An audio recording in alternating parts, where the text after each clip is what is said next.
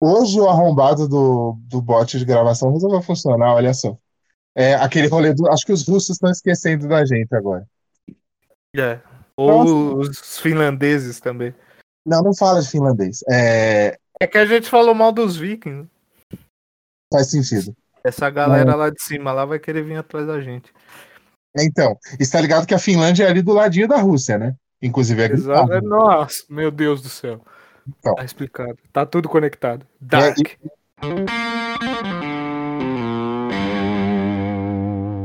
e... Agora a gente vai dizer o que a gente veio fazer aqui. O que, que a gente veio fazer aqui, Felipe? Diga o que, que a gente veio fazer aqui.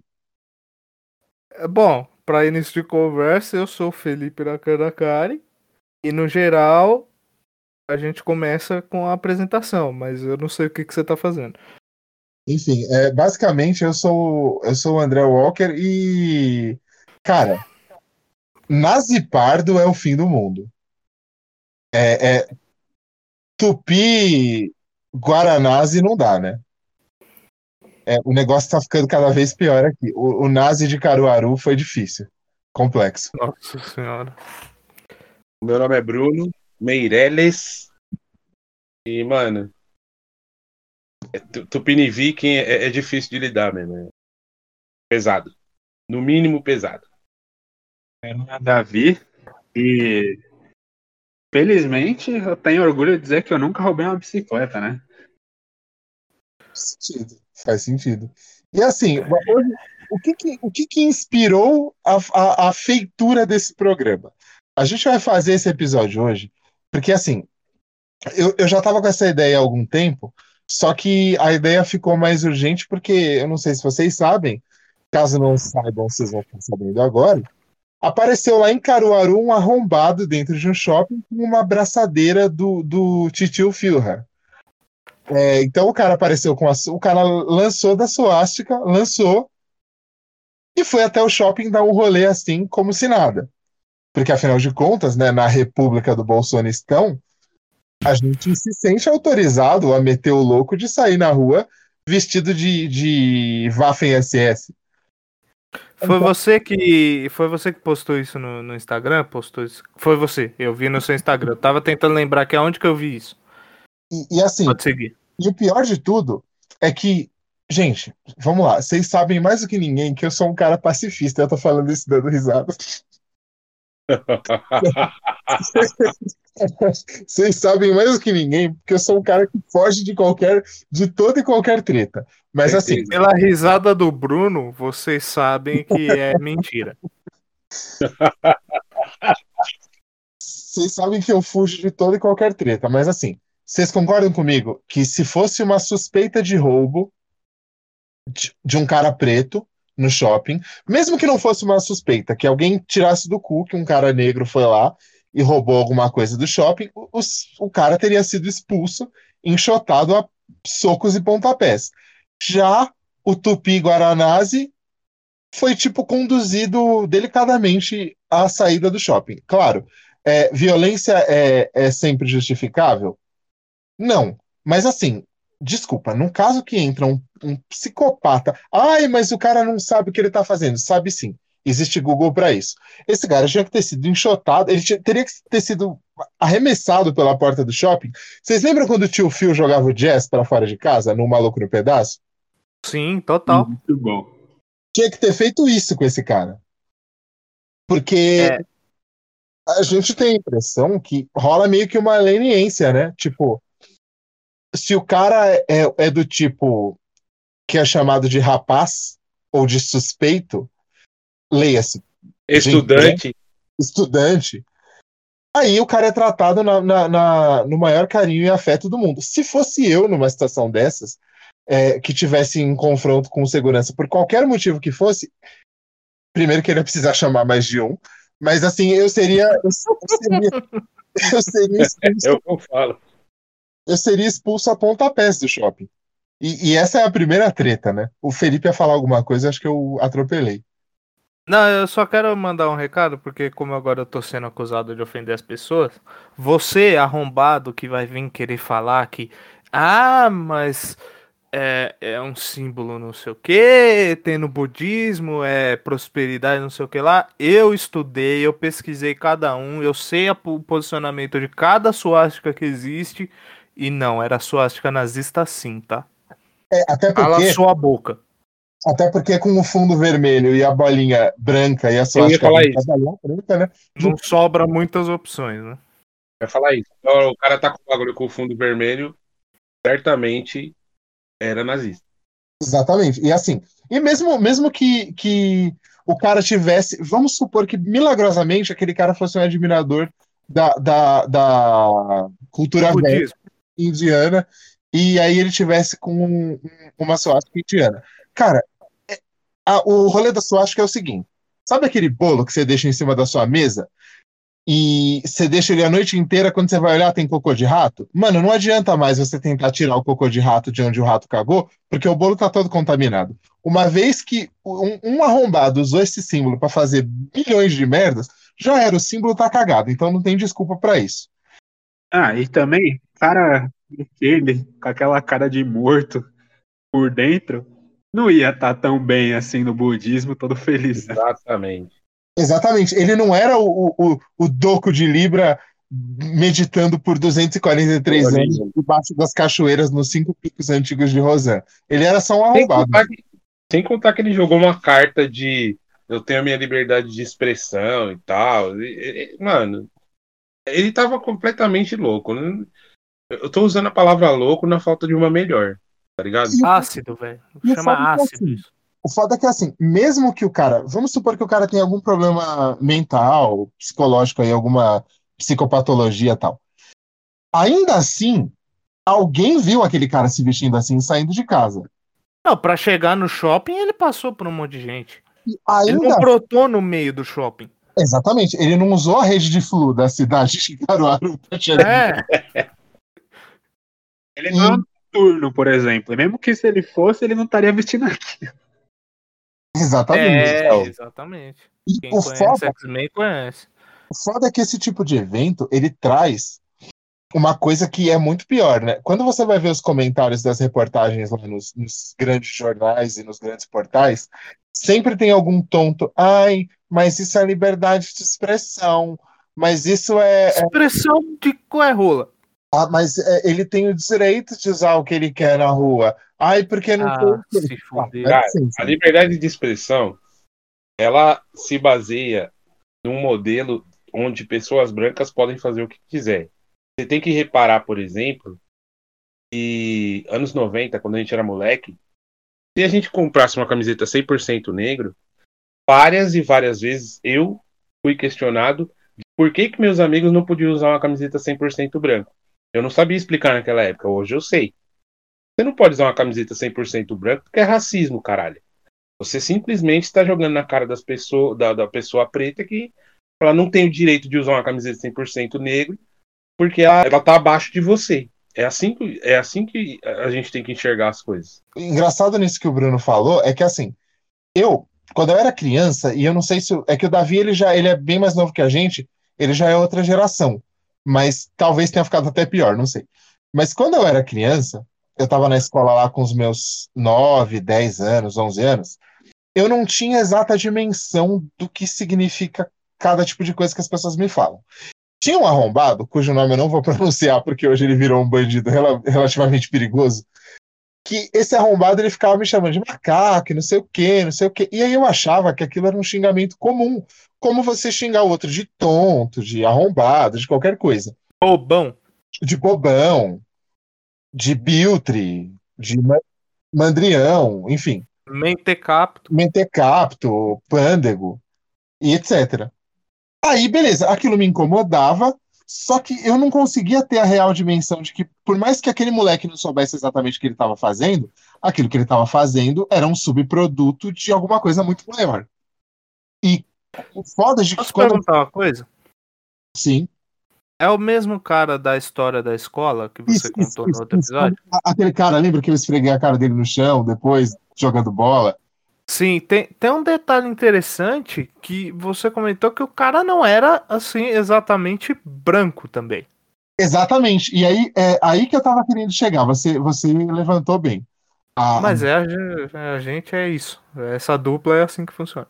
Nós somos, nós somos crise grande. É, o que que acontece? É, aí esse, esse cara, manos, ele não era necessariamente branco. Ele era aquele cara bem pardo, tá ligado? Era o famoso Tupini Viking. E o Esse é o cara, Nazi Pardo.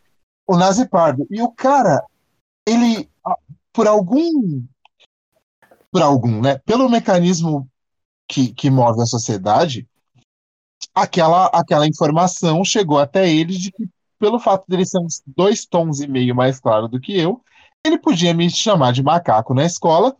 Primeiro, porque A, ele estava em posição de superioridade por ser alguns tons mais claro que eu. B, ele podia fazer aquilo sem consequências. Então, quando você chega num nível em que uma criança faz uma comete um certo comportamento reprovável e ela faz aquilo ali reiteradamente, tá ligado? Chegou num nível de naturalização daquela porra que até uma criança acha que aquilo. Até uma criança percebe que utilizar daquele vocabulário não tem nenhum tipo de consequência. Vou fazer um adendo. É, Hoje eu não consigo assistir Trapalhões. Eu gostava pra caralho. Eu não consigo assistir Trapalhões sem me enojar, tá ligado? Porque ali era normal o cara chamar o, o Mussum de preto safado, falar que o Dedé era gay porque ele era mais delicado, ou falar que o, o, o Zacarias também era viado, palavra que eles usam, né? Tipo, ficou uma coisa tão é, enraizada na- na- nas pessoas que, mano, pra esse cara era normal ele falar isso pra você, mano. É isso que eu tô dizendo. A questão é muito mais ampla do que só, outro moleque me xingou, eu vou bater nele, acabou o assunto. Não, mano. Ela é muito mais ampla, vem dos pais, vem dos avós, dos, avô, do- dos bisavós. O pior disso é que nem sempre as pessoas sabem o que elas estão fazendo, porque o, o, o, o... Não sei se era com o Davi que eu estava conversando sobre isso um dia aleatório, pode ser que tenha sido. É, que aconteceu um caso desses aí, maluco, quando o Davi ainda trabalhava comigo. Ah, o, o conceito de estrutura, ele abarca o fato de que a pessoa vai estar dentro daquilo ali. Então, tipo, aqueles elementos daquela estrutura, eles vão como, como dizem na sociologia, né, eles vão atravessar a pessoa, eles vão perpassar a vida da pessoa de um modo que às vezes ela nem sabe que ela está fazendo aquilo. E assim, vamos lá. Claro, tem gente que faz isso deliberadamente e sabe que está fazendo isso. É, essa gente faz propaganda, aquele arrombado lá da, da Secretaria de Comunicação lá do governo, aquele filho da puta lá que, que imitou o, o, o vídeo do, do, do Goebbels lá na, na, num comunicado oficial do governo. Esse cara sabe. O próprio Mandrião, quando ele fala alguma coisa, o negro mais leve aí deve pesar ah, sete arrobas, tá ok? Isso daí, porque isso daí. Esse cara aí, esse, o Mandrião, por exemplo, ele sabe exatamente o que ele tá fazendo. Mas agora, um cara que é tipo esse mano, esse mano da escola, que ele era dois tons mais claro do que eu, e ele me chamava de macaco com toda a convicção, ele não faz ideia do que ele tá falando. Porque ele não sabe que, se ele for, por exemplo, para o Rio Grande do Sul, a galera vai chamar ele da mesma coisa que ele tá me chamando aqui. E, amigos gaúchos, eu não tô falando. Amigos gaúchos, eu não tô falando do Rio Grande do Sul generalizando, porque a gente pode generalizar nada, mas eu tô dizendo em termos de, tipo, aí tem muita gente que é descendente de ucraniano, de alemão, de austríaco e o cacete.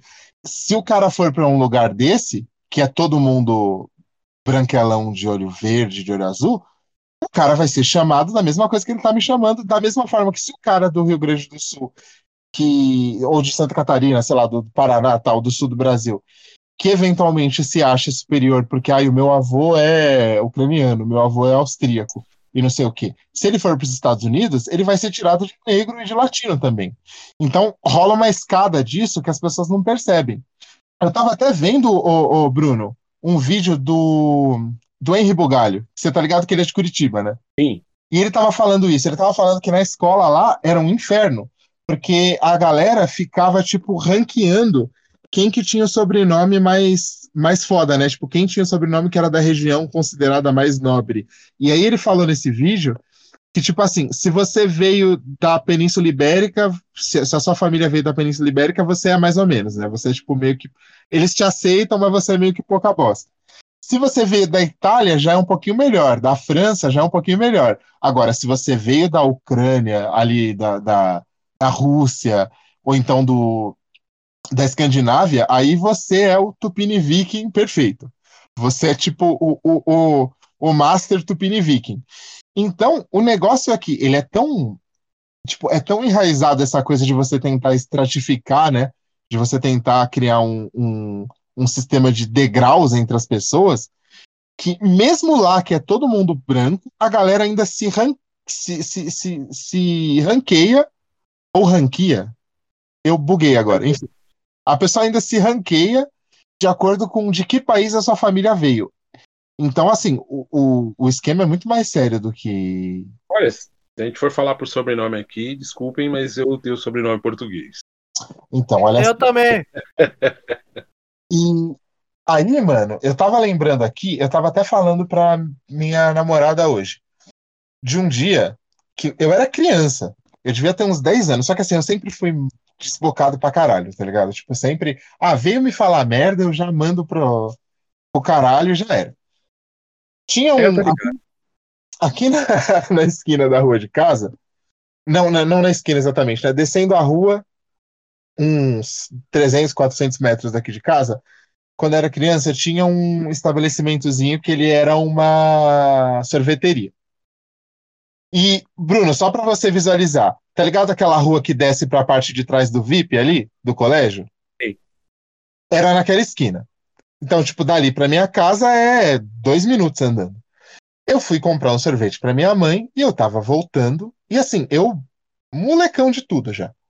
Acho que eu tinha uns 10 anos, 10, 11 anos. 11 no máximo. Eu subindo a rua, e naquela rua tem umas casas legais, tal. Mas, tipo assim, nada que a pessoa seja um, um- seja mais do que um classe média, uma, uma pequena classe média, né? Para usar o termo sociológico do bagulho. É, aí, beleza, eu passando lá, tinha um, um cara, ele tava tirando algumas coisas de um carro, né? Tipo, não sei, não lembro se compra de supermercado, alguma coisa assim. E o portão, não o da garagem, mas o portão de pedestre da casa dele estava aberto. Eu chegando com os sorvetes que eu tinha comprado para minha mãe, eu passando, o cara começou a tipo arremessar as coisas para dentro da casa dele, mas muito rápido. E aí ele fechou o portão atrás dele assim. E, meu, eu já era o demônio, né, naquela época. Eu parei na frente do cara, eu entortei o pescoço assim naquela, naquela pose de tipo, mano, que porra que você tá fazendo? Aí o cara ficou olhando pra minha cara, aí eu falei, ô, meu amigo, você tá achando que eu vou tentar te roubar ou que eu vou invadir a sua casa? Aí o cara ficou me olhando, porque ele acho que ele não esperava que uma criança ia lançar uma dessas. Aí o cara ficou me olhando assim, Aí, e eu era tipo Franklin, né? Eu era aquela criança meio, meio nerd, meio insuportável. E o cara ficou me olhando. Aí eu falei, ó, você é um idiota por dois motivos. Primeiro que, eu não sei se você percebeu, mas eu sou uma criança. Eu tenho, aí eu falei minha idade, né, que podia ser 10 ou 11, eu não lembro. Aí eu tipo, ah, eu tenho 10 anos e você é um adulto. Você não acha que se eu fosse tentar roubar a sua casa ia ser muito fácil você me tirar de lá de dentro? E segundo, a gente mora na mesma rua. Tá vendo aquela esquina ali? Eu moro virando ali. Se eu fosse roubar alguém, eu ia tentar roubar alguém rico. Só que, tipo, na hora, Homem. eu não percebi que, tipo, cara. Na, na época eu não tinha noção que o cara tinha feito isso. O porquê que o cara tinha feito isso. É, mas eu fiquei puto porque eu entendi com o gesto do cara que ele tava com medo de mim. Só que na época eu não tinha condição, né? Não tinha estofo de vivência, ou, sei lá, intelectual para eu sacar que o arrombado tava fazendo isso. Mas o mais legal é assim, quando você confronta a pessoa, ela meio que a própria pessoa não consegue ver fundamento no que ela tá fazendo. Dependendo do caso. A não ser que seja assim, um, um cara que é um, um arrombado convicto. Tipo aquele cara lá da, da, A blusa. aquele cara lá que tava imitando o Goebbels, ou tipo o próprio Mandrião, ou a galera que cerca o Mandrião. É, tirando essa gente que é muito convicta, muita gente não sabe direito o que tá fazendo. No sentido de assim, claro, a pessoa sabe que ela tá, que ela tá dando de superior que ela tá fazendo merda, só que ela não consegue entender direito o contexto. Tipo, por que que ela tem aquela raiva? Eu, eu desde pequeno, assim, minha mãe é professora, né? E é, ela sempre meio que deixou, me deixou muito a par. Você falou sobre essa questão de de gerações, né? E ela sempre fez questão de, tipo, me deixar claro o que que era ou não. Até mesmo porque eu, quando era pequenininho, tinha tipo uns 4 anos de idade, tomei um tapa na testa, assim, quando a gente tava andando na rua, eu e meus pais. E ninguém entendeu porra nenhuma. Dois moleque brancos só, o maior, passaram e me deram tapa. E aí minha mãe depois falou, tipo, quando eu cresci mais um pouco, ó, foi isso isso que aconteceu. Então meio que eu tava no colégio já entendendo a maioria das coisas que rolava, assim. Uma vez a menina, tipo, eu com sete anos, me chamou de macaco e tal. E a minha mãe era professora nesse colégio, então foi mó rebuliço do caralho. Mas, é, você falou que de geração é pior, e eu te digo, o meu ensino fundamental 2 foi uma das piores experiências que eu já tive. Eu fui estudar num colégio de meio que de playboy, assim, porque minha mãe era professora, e aí eu ganhei bolsa. E eu tive o título do moleque mais feio da sala. E adivinha? Se, se tinha outro, outra pessoa parecida comigo na sala. Davi, já aconteceu comigo. Enfim, tá, é, eu, tô- eu tô ligado, já aconteceu comigo isso também. Já que, já que o André fez o corte, só queria perguntar aqui, só pra gente situar a galera. Quantos anos você tem hoje, Davi? Hoje eu tenho 22. 22, beleza. Na época eu deveria ter 12, 13, mais ou menos. E, tipo, era horrível, assim. Eu tinha que. Eu, tipo, sempre ia pra escola, assim, tipo, não falava com ninguém, quase. Todo mundo fazia festa de aniversário. Uma vez eu falei, ah, vou fazer festa de aniversário aqui em casa, né? Todo mundo ia na festa dos outros. Eu nunca era convidado, por que será? Aí convidei, não foi ninguém. Nossa, eu fiquei zoadaço. Mas, acho que o ápice dessas relações foi porque uma vez um dos meninos, cabeça esquentada depois de jogo de futebol na educação física, sabe? Todo mundo sai putaço porque alguém perdeu, alguém ganhou e etc. Aí eu discutindo com o moleque, ele me vira e solta um. Eu falando, tipo, ô, tu é mó trouxa. Aí o moleque vira e solta, é melhor ser trouxa do que ser macaco.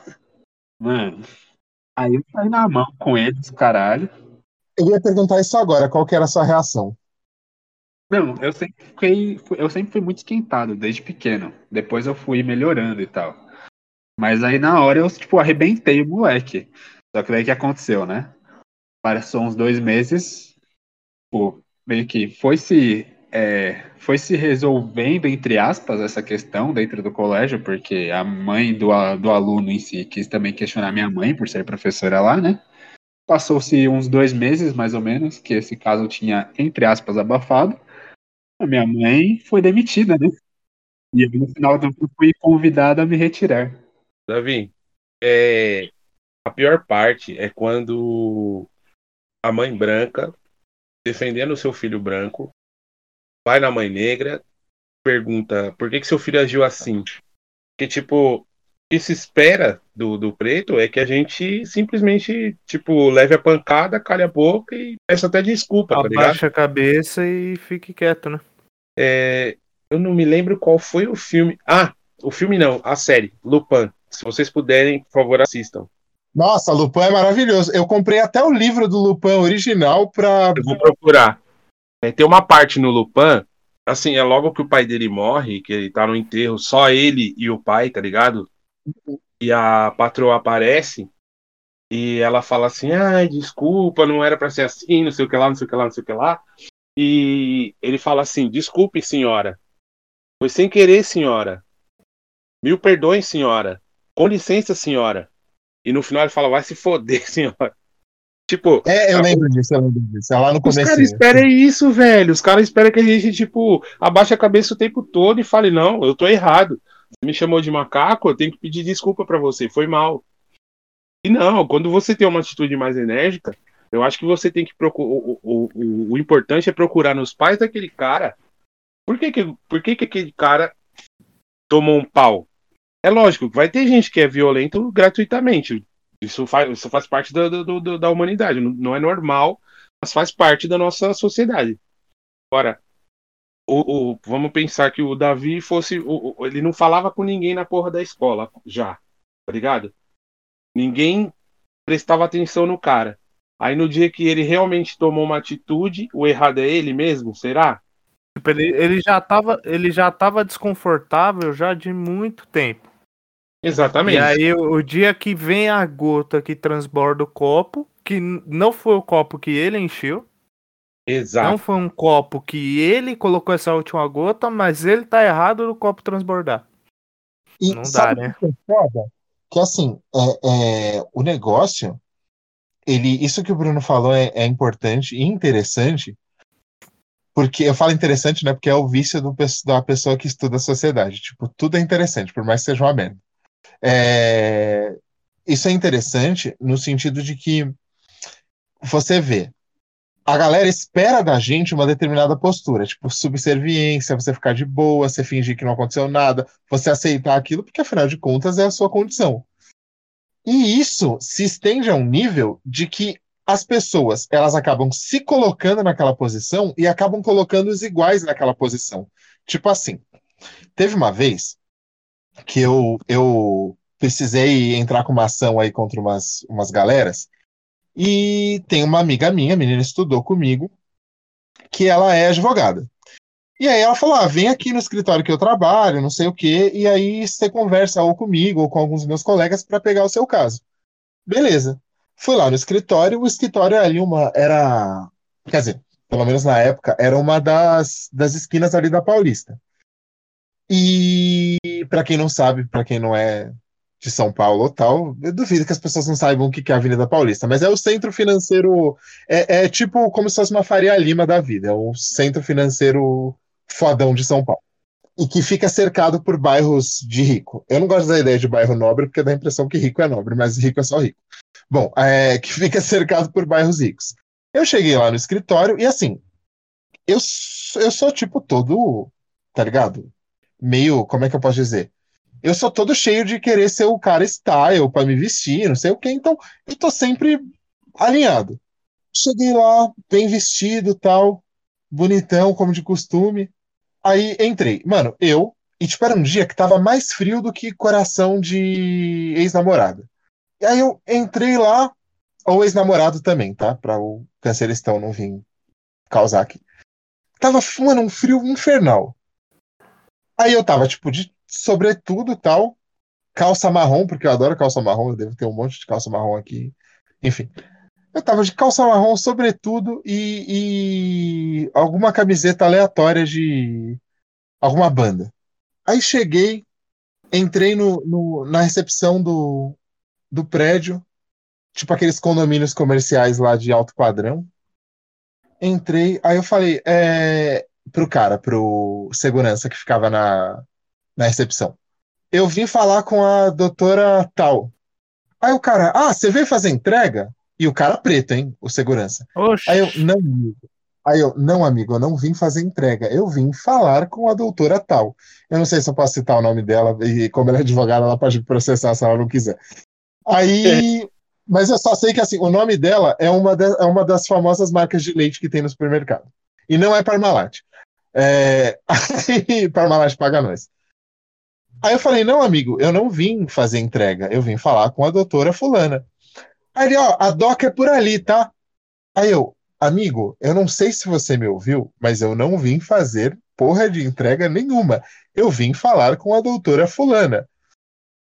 Aí o cara, não é entrega mesmo? Aí eu falei, não.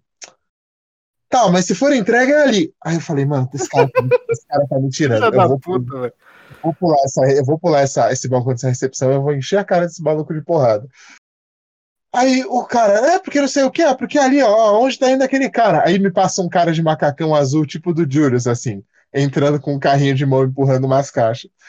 Aí eu olhei pra cara do cara, aí eu falei, olha, você pode ligar pra doutora que tem o nome de uma dessas famosas marcas de leite aí e falar pra ela que eu sou um cara que perdeu uma causa aí, eu fiquei preso tanto tempo e eu vim aqui, ó, eu tô com uma bomba aqui debaixo do meu sobretudo, eu vou explodir esse prédio se ela não atender o telefone. Aí o cara pegou o telefone, tipo, com uma cara de pânico, assim, discando todo tremendo. Aí ela atendeu. Aí, ah, doutora Fulana, é, eu tô com um rapaz aqui, ó, ele tá falando que vem aqui pra te pegar. E não sei o quê. Ele tá, ele tá fazendo um monte de ameaça aqui. Eu perguntei se ele ia fazer alguma entrega, e ele tá insistindo que não é entrega, não sei o quê, e aí ele começou a ameaçar aqui. Aí ela, como que é esse, como que é esse rapaz? Provavelmente ela já tava me vendo pela câmera. Como que é esse rapaz? Aí o cara falou: ah, é um cara, é um, é um cara, é um negão assim, uns dois metros de altura, é, tá vestido assim, assim, assado. Aí ela, pergunta se o nome dele é André. Aí ele, ela tá perguntando se seu nome é André. Eu falei, sou eu mesmo. Aí ela, tipo, começou a falar um monte pro cara, né? Tipo, falou um bolão pro cara. Aí o cara começou a fazer aquela cara de cachorro molhado, desligou o telefone. Olha, ó, elevador ali, nono andar. Aí eu olhei pra cara do cara com aquela cara de, mano, você é idiota, velho. E onde eu quero chegar com isso? O cara preto, pobre, fudido, e na cabeça dele foi instalado aquele software de, olha, você só você é um cara assim assim assado que nasceu num lugar assim assim assado. Você só pode trabalhar com essa essa essa essa e essa função. Todos os outros que parecem com você, eles só podem trabalhar nessa nessa nessa nessa e nessa função. Se um dia chegar algum caso aberrante, você não acredita e você trava. E aí o fluxograma manda ele de volta pro começo, né? Exatamente. E em tese também você só tá trabalhando. Você não poderia estar ali como cliente, você não poderia estar ali para falar com uma amiga, por exemplo. E exatamente, eu lá pra ela, tipo, resolver a minha treta, eu, tipo, eu, eu era tecnicamente o contratante da mina, e o cara entrou em parafuso com essa informação. Tanto que, assim, isso que eu tô falando não é exagero, é que vocês que me conhecem, vocês sabem que eu sou, que eu sou maluco. Então eu não preciso explicar. Mas, ó, é, ouvintes, assim, isso que eu disse que eu fiz, eu fiz exatamente isso, não é uma metáfora, tá? Aliás, nada do que eu estiver falando aqui que eu fiz nunca é uma metáfora, porque eu sou doido. É, Qualquer episódio. em qualquer episódio. É, vamos lá. E aí o que que acontece? Na hora que você dá esse tipo de informação pro cara, o cara, ele não, não é nem que ele duvida, ele nem processa a informação. Ela chega e, e é como se tivesse um firewall que, tipo, você mandou um troço ali, ele bateu e, e, e sumiu. E o cara não entendeu o que você estava querendo dizer. Eu repeti três vezes em alto e bom som que eu estava ali como cliente, que eu precisava conversar com ela, e o cara três vezes achou que eu era um entregador que tava, tipo, era só um entregador bonito que estava bem vestido. Enfim. Mano, é, eu vou com duas coisas. A primeira é que eu não posso sair com a minha filha mais nova se eu não tiver com, tipo, todos os meus documentos e todos os documentos dela. Porque minha filha mais nova é branca. E bem branca. É, apesar dos traços dela serem bem parecidos com os meus e muito, muito mais com a irmã dela mais velha. A minha filha de 15. É, os traços serem bem parecidos. Eu não posso sair com ela se, se não tiver com 325 documentos da menina. E, e documentos seus também, né? E os meus também. E, mesmo com documentos, eu ainda sou obrigado a ouvir coisas do tipo: ela é sua filha mesmo? Nossa, como ela pode ser sua filha? E afim. Enfim, no, no caso. O, outra coisa que eu queria contar: uma vez eu fui até a Casa Bahia com minha tia. Era basicamente esse horário aqui, sete, sete e meia. E minha tia foi até lá porque ela ia pagar uma conta. E quando minha tia entrou, o local que pagava a conta era no fundo da loja. E nesse mesmo dia estava rolando um assalto dentro da loja. Minha tia passou correndo e entrou. E a mulher, a mulher me viu, ela falou: "Moço, não entra, pelo amor de Deus, que tava tendo um assalto lá, em- lá no fundo e eu não sei o que fazer". Eu falei: "Puta, mano, agora fudeu, minha tia foi pra lá e eu tô aqui, né?". Beleza. Passou uns cinco minutos, a polícia chegou. E chegou um policial pretão, tipo, mais ou menos da altura do André. Ele veio com a arma na minha cara, tá ligado? Apontando a arma na minha cara e falou assim: É, vai, mano, vai, já vai largando tudo e não sei o que, não sei o que, vai, tira a mão, já, já tira a arma, não sei o que. Eu falei, mano.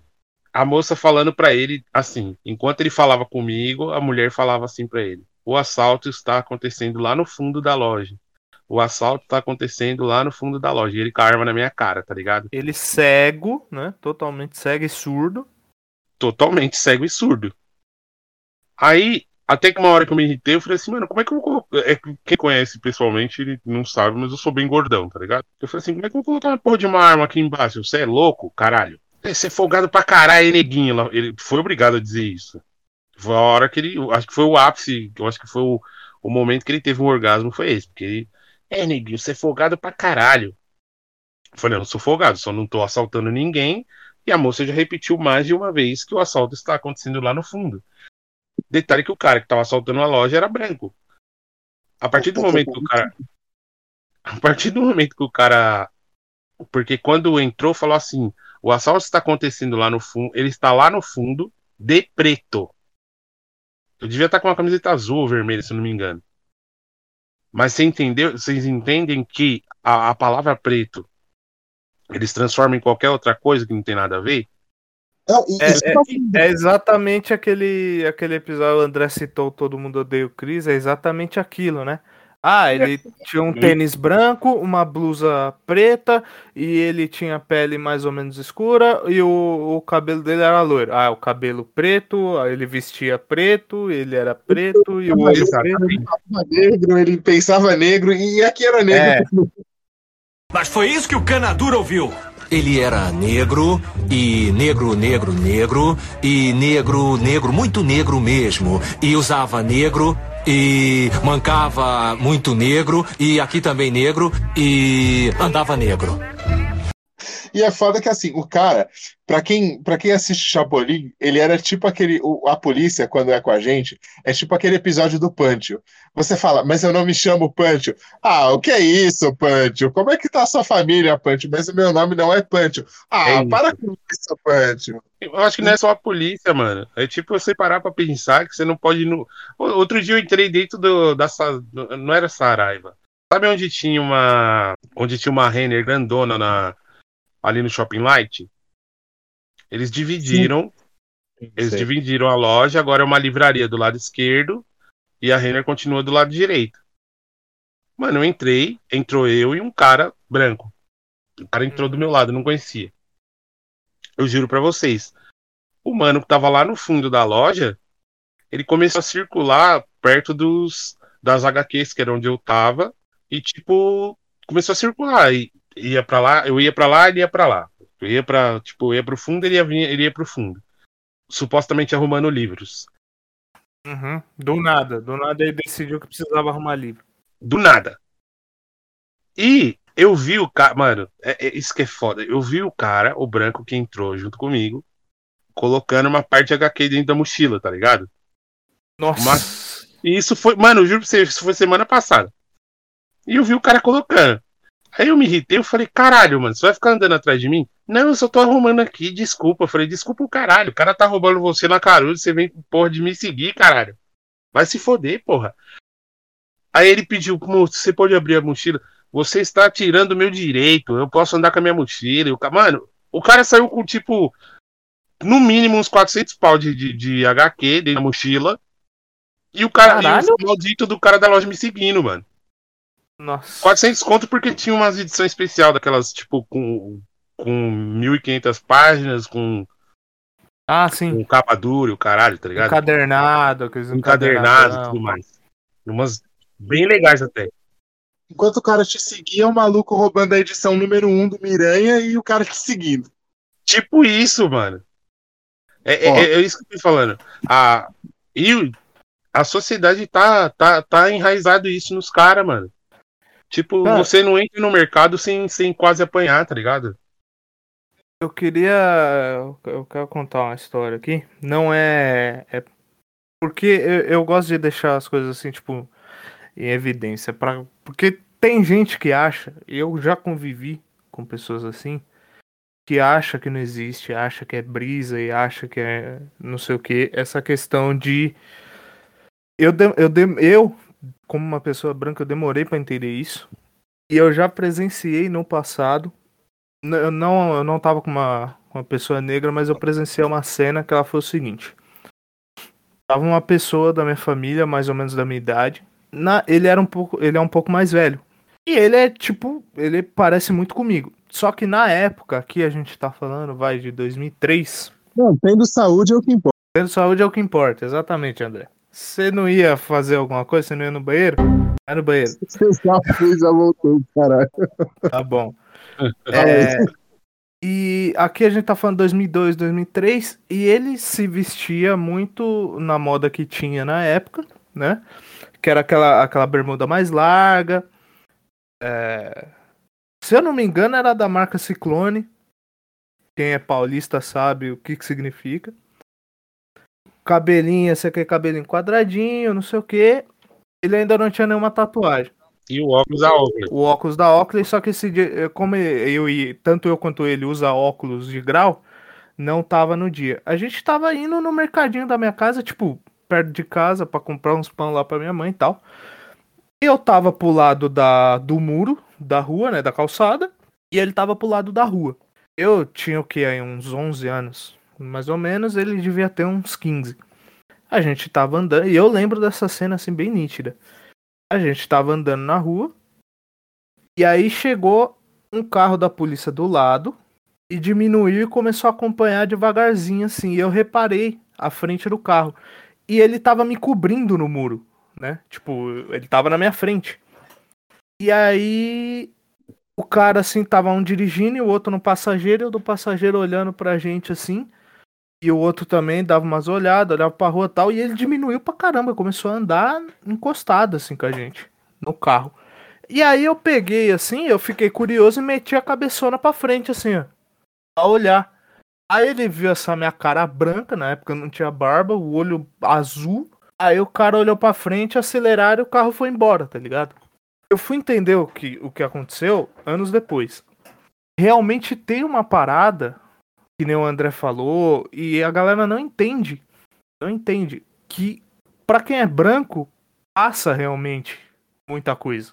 Passa por cima, passa despercebido, faz vista grossa. E assim, com uma determinada vestimenta, já olharam torto para ele. Se a pele e lembrando também, ele é um ele não é negro, mas ele pegava mais sol, a pele dele era um pouco mais escura ao visual, né? Quanto mais escura fosse, eu tenho certeza que a situação teria sido um pouco pior. Sim, porque tinha o salvo-conduto, né? Cada grau que subisse de cor poderia ter sido um comportamento diferente. Se ele fosse, vai, dois, dois, três tons mais escuro, o policial já tinha falado. Ô Felipe, é Sabe? tipo aquele meme.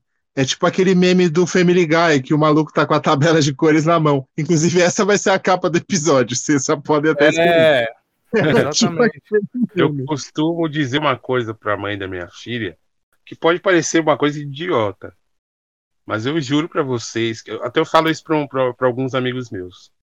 Se a gente estiver andando na rua e você tiver com a tora de maconha na mão e não tiver com porra nenhuma, a polícia vai parar, vai me bater e vai falar assim: por que, que você deu a maconha pra ele? Por quê?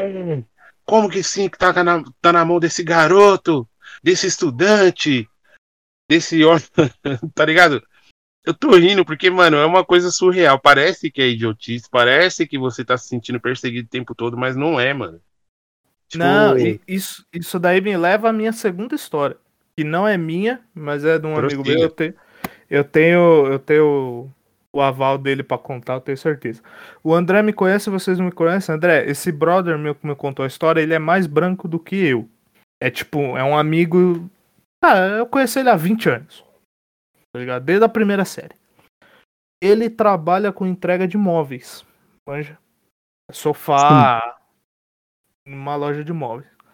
E ele trampa com. Um, tem dois, acho que é um, é um cara pra dirigir o caminhão e dois pra fazer entrega. Dois, ele e mais um brother. Ele é tipo Eles- o Júlio. Entende? Tipo o Július. Eles encostaram num, num prédio lá. Ele foi pra, no portão apertar a campainha lá pra chamar cliente. E o, o brother sentou na calçada e foi acender um cigarro. E o brother tava de bermuda e tinha uma tatuagem na perna e um tom de pele bem mais escuro que o dele, que é tipo muito branco. E olho azulzão, assim. Beleza encostou um carro da polícia, chegou no cara, pediu pra ele levantar, pediu documento, pediu pra. No, no mano que tava fumando. Pediu documento, pediu é, perguntou o que que tava fazendo, é, encosta ali, papapá, mano, não sei o que, fez um monte de pergunta, e ele lá no portão esperando a cliente, ele parou pra olhar, ele ficou sem reação, e, e, também ele pensou, caralho, que que eu faço, né? Mas ficou, tipo, naquela, aí o policial, beleza, falou, ah, beleza. Olhou pra ele, cumprimentou esse amigo meu, entrou no carro e foi embora. Só faltou soltar o desculpa o incômodo, senhor. É, pro, pro meu amigo e falou, ó, se ele estiver te incomodando, a gente chama aí que a gente dá um jeito. Ah, tipo, ó, é, e, e, assim, a, a brisa é que é, a gente às vezes fala só dos tiras, né? Que tipo, ah, porque os caras têm o olhar viciado e não sei o quê. Mas o foda é que os tiras são só uma parte disso, né?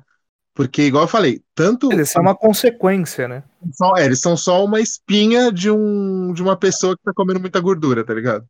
É, Aí o que, acontece? Que nojo, né? Aí o que, acontece? Ah, Seja exemplos melhores. a, tipo, a sociedade inteira tem esse olhar viciado, mas é claro que dependendo de em que classe da sociedade isso daí se manifesta, o resultado pode ser uma merda inacreditável. E assim, eu lembro de. Eu, eu tô muito hoje na cabeça com esse negócio de a galera não aceitar que você pode ser coisas diferentes do que eles imaginam. Teve um lance, quando eu, quando eu namorava essa moça daquele famoso país do norte da Europa, é, a gente estava num rolê um dia e ela não fala português, né? Ela só fala o idioma daquele famoso país do norte da Europa e, e inglês, o inglês mais ou menos ainda. E a gente conversando em inglês e tal. Aí a gente tava num, a gente tava num bar que vocês manjam aquele bar ali atrás do MASP? Aquele ali embaixo? Sei. Uhum. Tipo, eu não sei por que, que a gente tava naquele. Ah, a gente tava naquele bar porque os botecos sujos que a gente gostava de ir estavam todos fechados já. Aí a gente tava naquele bar que ele é meio, né, tipo, cola muito playboy, muito. Muito executivinho, tá ligado? Essas galera. Aí tava eu e ela conversando. Tinha um outro maluco numa outra, numa outra mesa, que ele era australiano tal. Ele até veio perguntar um bagulho pra gente, pra gente ajudar ele a traduzir lá. E aí, o segurança do- desse bar, é, na hora que a, a moça foi no banheiro, né? A, a minha ex lá foi pro banheiro, ele ficou olhando pra minha cara, assim, olhando. Aí ele, fala minha língua? Aí eu, falo caralho. Ele tomou um susto, assim, né? Ele deu um pulo, assim, pra trás. Porque ele, ele sentiu como se eu fosse o Caesar do Planeta dos Macacos falando, não. Tira essas patas imundas de mim, seu chimpanzé sujo!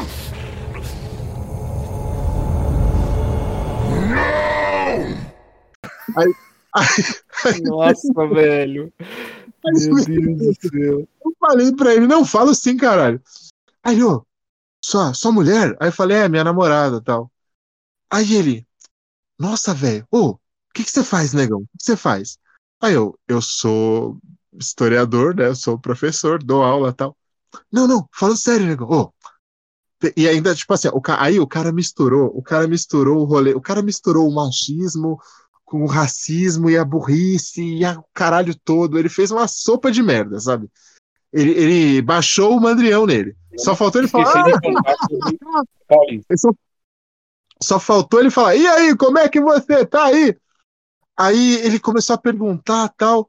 Aí eu, então, cara, eu sou professor, velho, eu dou aula. Ele, ô negão, fala sério. Você, com todo respeito, uma nave dessas, de onde que ela é? Eu falei, ah, da Europa, não sei o quê. Ô, com uma nave dessas? Gringa ainda? Onde que você joga? Que time que você joga? Aí eu, amigo, eu não jogo em lugar nenhum. Eu sou professor de história. Ele, não, eu não vou pedir pra tirar foto, não. Eu vou deixar você tomar essa cerveja aí. Só fala pra mim, o que que você faz? Aí eu. Aí, tipo, na hora que, na, na hora que eu já tava perdendo a paciência, ela voltou do banheiro, aí eu comecei a puxar assunto com ela em inglês e tal, e, tipo, meio que dei uma escanteada no cara. Mas na cabeça do cara, pra eu estar com uma, uma mulher de outro país e, e eu saber falar inglês e tá falando inglês bem, eu teria que supostamente ser um cara que conseguiu através de uma forma, tipo, né, de uma, de uma catapulta quase mágica, tipo futebol, eu chegar numa posição que eu tenho muito dinheiro, porque assim, primeiro, no, aí, olhem só o kit, o kit cagada. E aí, quando o, quando o Felipe fala que ele acha um absurdo quando as pessoas acham que certas coisas são bobagem, é, eu vou tentar exemplificar para os internautas que estão ouvindo a gente como de uma coisa aparentemente boba você consegue destrinchar toda uma rede de, de filha da putagem. Primeiro, o cara achou que eu não poderia saber falar inglês só porque eu sou um cara que tem uma boa formação, um cara estudado e o caralho. Eu teria fatalmente que ser um jogador de futebol e ter morado em outro país e ter aprendido meio que na marra. Segundo. E você não tem merecimento de ter uma mulher daquela. Exatamente. E segundo, eu não poderia namorar uma menina bonita e, tipo, de outro país. Não tão bonita quanto a senhora Amanda. Amor, te amo. É, eu não poderia estar namorando uma mina bonita e de outro país sendo uma pessoa normal. Porque, muito provavelmente, o cara achava que eu não era bonito o suficiente, seja lá o que signifique, né? Pra namorar uma mina daquelas eu não poderia ser só uma pessoa normal, porque afinal de contas ela teria que ter algum interesse em mim financeiro, social, que não fosse a minha pessoa. Então, tipo, nessa, nessa incredulidade do, do, do arrombado, vocês veem que, tipo, eu consigo ir puxando vários fios que vão mapeando como que funciona a cabeça da galera. E é um negócio muito louco, porque assim, se eu for chegar nesse cara hoje, sei lá, seis anos depois, e questionar que ele foi racista na fala dele, ele não vai entender o que eu tô querendo dizer, porque ele vai falar, ah, meu, eu só queria saber o que o cara fazia, né, porque tava ali num bar daquele, num lugar daquele, fazendo um negócio daquele, e ainda que eu tenha, tipo, todo estilão de, tipo, né, Black Power, não sei o que, blá blá blá. Então, para o cara, aquilo ali foi um, um completo absurdo. É quase uma afronta. É quase uma afronta. E uma outra que aconteceu comigo que foi parecida foi eu estava passando lá em Santana, na. Gente, para quem não sabe, Santana é um bairro aqui de São Paulo que é. É, é, um, é um daqueles bairros que mora a, a classe média, classe média alta de São Paulo, só que é aquela classe média mais segundo plano, né? Não, não, não chega a ser tipo um Jardins da Vida, nenhum. É, é naquele nível tipo Ipiranga, Moca. Eu não sei o que, que é o equivalente na sua cidade, mas é tipo aquela classe média B. Aquela classe média, ou classe média quase alta B. O pior é que eu mudei recentemente e eu digo, realmente, velho. Os povos se acham muito porque mora lá e não é nada. É, aquela galera que mora ali na, na, lá em cima na Voluntários, ali no Alto de Santana, ou que mora ali para trás da Brasleme, o pessoal se acha tipo a, o, a, último temaki do restaurante japonês. Eles se acham 1% do PIB. É, eles se acham. Nossa, essa foi, essa foi muito boa. Eles se acham 1% do PIB. Aí eu tava passando na frente daquela famosa escola, é, cujo, do, cujo ex-dono está, está se enrolando com a justiça e o, o pessoal até vai tomar o passaporte dele. E aí tinha, eles estavam fazendo uma campanha com o pessoal do comercial dessa famosa escola, desse famoso ex-dono que tá enrolado aí com o Mandrião e com o gabinete paralelo. Eles estavam fazendo uma ação que a galera tava chamando os outros na rua mesmo para conversar e ver se não queria fazer curso. Aí a mulher me parou e falou: Moço, você não quer aprender inglês? Não sei o que, a gente tá com super desconto, uma super oferta, não sei o que, não sei o que, não sei o que. Aí eu falei, desculpa, moça, é que eu, eu, eu falo inglês já, fluente e tal, eu dou aula em, em escola de idioma tal, não sei o quê. Ah lá, mas você não quer fazer espanhol, não sei o quê? Eu falei, então, eu, eu falo espanhol também. Tipo, eu não dou aula, mas eu falo, tipo, nível avançado, assim e tal. Aí ela, nossa, não querer comprar o curso, tudo bem, mas dar uma desculpa dessas é ridículo, né? Aí eu ah, olhei pra cara. Eu olhei pra cara dela e fiquei pensando, mano, essa filha da puta, ela, ela, ela, ela tá de verdade, ela. Mas ela é tá mesmo. xingar em espanhol e inglês ao mesmo tempo. Mano, é. E algumas, alguns palavrões em aramaico pra temperar. E, e assim, na cabeça dela, tipo, fazia todo sentido que eu não soubesse nada, porque. E o, o, o meu desespero em relação a isso é aquela coisa do. Aí vem a galera falar que não, porque tudo é mimimi. Por que, que hoje, por exemplo, eu achei melhor a gente só contar histórias? Porque a gente podia aqui ficar explicando vários índices sociais, esquema de pobreza, como que terminou a escravidão no Brasil e como que a gente foi jogado às traças sem nenhuma perspectiva e nenhum apoio. A gente podia ficar, tipo, é, é, divagando sociologicamente sobre o assunto, tá ligado? Dava pra fazer um episódio inteiro sobre isso, mas. Daria pra fazer um episódio inteiro sobre isso. Só que parece que as pessoas só, só conseguem ter um pouco da dimensão do que é quando você vai contando, quando você vai somando as histórias, né? Tipo, uma atrás da outra. Pra vocês terem uma ideia, meu, teve. O, o, o Bruno, o Davi, eu não sei se tá ligado da história mas o Brunão e o, e o Felipe devem saber. Da, da aquela minha ex que tentou me assassinar lá. Sim. Ah, sei, pô. Tu falava isso sempre lá na, quando a gente Na trabalhava. verdade, o Davi sabe disso também. Aí, o que acontece? A mãe dessa menina, ela é, tipo, filha de italiano, que mora na Moca, meu. Então ela se acha assim, ela é super aquela pessoa que apoia a Lava Jato, que fala meio assim, que acha que o Sérgio Moro é o super bem, sabe, tipo, aquele estereótipo do paulistano O arrombado. Boça. O Boça. Boça, ela é o Boça. Gente, ó, nem todo mundo que mora na Moca é arrombado, mas vocês estão entendendo, né? ó? Beijo aí, pessoal do Juventus. É, eu trabalhei lá, inclusive. Aí, o que, que acontece? A- ela, ela soltava. É, é que eu não tinha visto, eu não sei se, se. Quando que saiu o filme Corra, gente? Foi 2017? Acho que foi, né? É 17 ou 18. Então, eu não. É que não, não existia o filme ainda na época. Mas se existisse, eu ia me sentir aquele mano lá cujo nome eu esqueci. Porque eu esqueço o nome dos personagens dos filmes, eu tenho problema. Alguma coisa peel. Então, eu, eu me senti. Como, eu me sentia nos rolês da família dela como esse cara do filme Corra. Tanto que, tipo, eu, eu já tava. Quando ela fez uma bosta aí que ela me, ela me machucou seriamente num negócio que ela fez, que foi, tipo, praticamente uma tentativa de assassinato, é, eu terminei. Só que eu já tava em vias de terminar, porque, mano, eu não tenho paciência pra essas coisas. É, nenhuma. Mesmo que ela era, ela era contra, tipo, com todos os, os- os defeitos que ela pudesse ter, ela era bem correta nesse sentido. E ela brigava com a mãe, brigava com os tios e tal, por causa disso. Tipo, quanto a isso, eu não tenho nada pra falar dela. É, mas sempre que a mãe dela ficava sozinha comigo, tipo, a, a menina ia no banheiro, ou a menina ia correr atrás dos porquinhos da Índia que ela tinha, ou sei lá, a, a mãe dela falava, tipo, ai, teve, teve um dia que. Olhem só a cena. Falem se não é uma cena do filme Corra.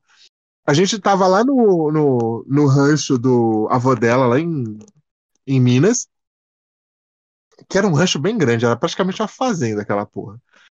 A gente tava lá no, no rancho do, do avô dela. Ela foi pegar umas frutas lá numa árvore e tal.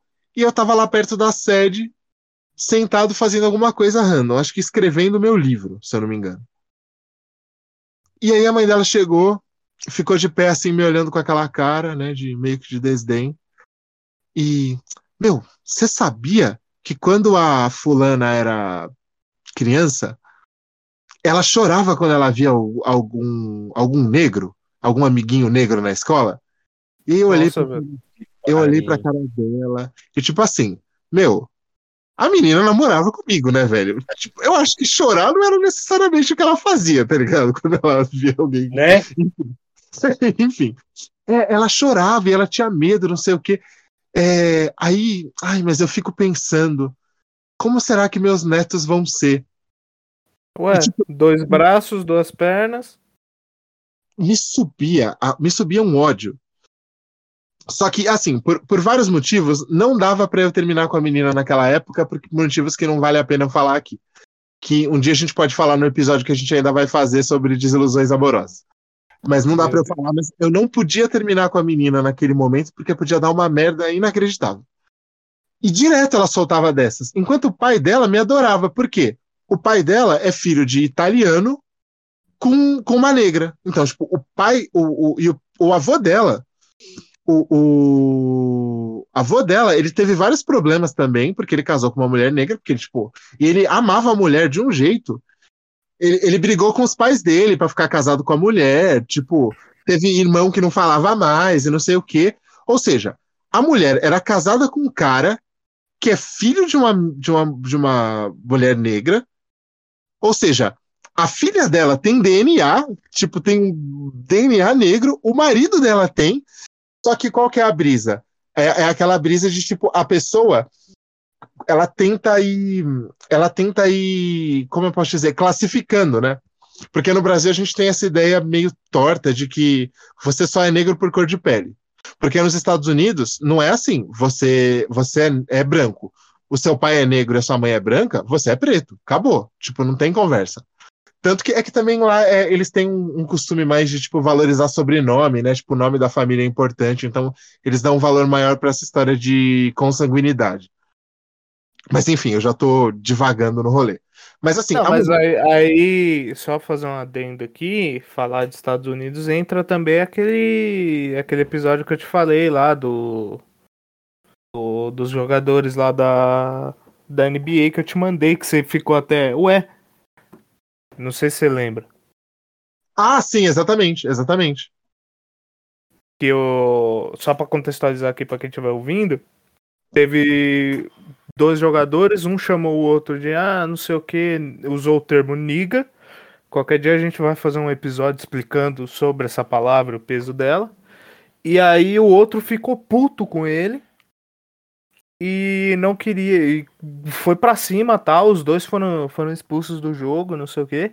E aí eu mostrei pro André o cara que chamou o outro de Niga era. É, pegando aquele gancho do André, do cara da escola do, do macaco, o cara que chamou era mais escuro do que o que se ofendeu e ficou puto.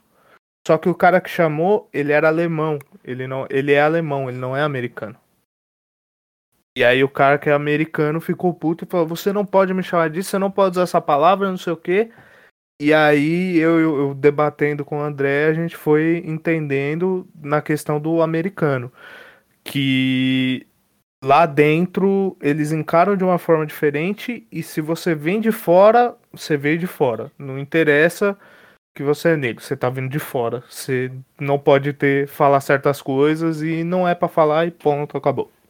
É, até porque os caras, tipo, eles chamam, eles se chamam de maniga o tempo todo, né? Tipo, forma carinhosa tal. Mas o maluco uhum. veio da. Ele não tem nada a ver com aquele rolê. Tipo, não tem nada. É a mesma coisa que eu chego, sei lá, vou na casa do Davi. Aí, tipo, eu chego na casa do, do Davi, sem pedir licença, eu mexo na geladeira dele, pego um, um, um, alguma coisa lá, como, sento no sofá, arroto, cago no banheiro dele e, tipo, saio e tá tudo bem, tá ligado? Tipo, eu não pedi licença, eu não, não perguntei se podia abrir a geladeira, não perguntei se tinha, se tinha Glade no banheiro, pra, sabe? Tipo, eu fui lá e caguei o rolê todo e foda-se. É, mais ou menos a mesma coisa. Existe uma música, inclusive, do Joyner Lucas, eu recomendo essa música para todo mundo. Ela é como se fosse uma interpretação de uma conversa de um racista com um negro. E o nome da música é I'm Not Racist, eu não sou racista. Que ele fala sobre o significado da palavra e o porquê que é importante para nós e, pra, e o que, que ela representa para as pessoas que querem cometer o racismo. Qual o nome do cara? John Lucas. Se colocar no Spotify I'm Not Racist, já aparece. É a primeira que aparece. Já achei aqui. Aliás, a gente podia fazer um episódio só sobre essa música um dia. Sim. Música de 2017. Dá, hein? Dá. Eu vou falar uma coisa antes que eu esqueça. Você falando da Paulista.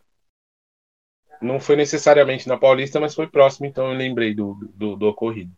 Estava descendo Augusta com um amigo boy, daquela, daquela faculdade que a gente estudou junto, André. Ah, e sim, a famosa faculdade. A famosa faculdade que tem nome de avenida. E nome de estação de metrô e de estação de metrô. É, eu tava descendo com o moleque lá e tal, a gente foi tomar uma breja. E a gente chegou num bar que supostamente era um pub, vamos dizer assim. Não, não, era, não chegava a ser um pub, mas era supostamente na cabeça do dono. Acho que ele pensava que era. E eu cheguei e tinha dois ingleses na porta, tá ligado? Sim. Tipo, é, bem do jeito que o, o Felipe falou. Olhão azul, o, o cabelo mais claro possível, e os caras brancos da cor da parede. E aí eu entrei com o meu camarada, eles chamaram o cara pra fora pra perguntar se estava tudo bem e se eu era amigo dele. Só que eles, tipo, acho que na cabeça deles, eles, é, é aquele bagulho que o André tava falando. Eles acreditavam que, puta, esse negão não pode entender inglês, né? Então vou falar inglês com o cara que ele não vai entender porra nenhuma e ele vai, não vai dar nada. Faz todo Eles sentido. perguntando, he's your friend, he's your friend, but he's colored.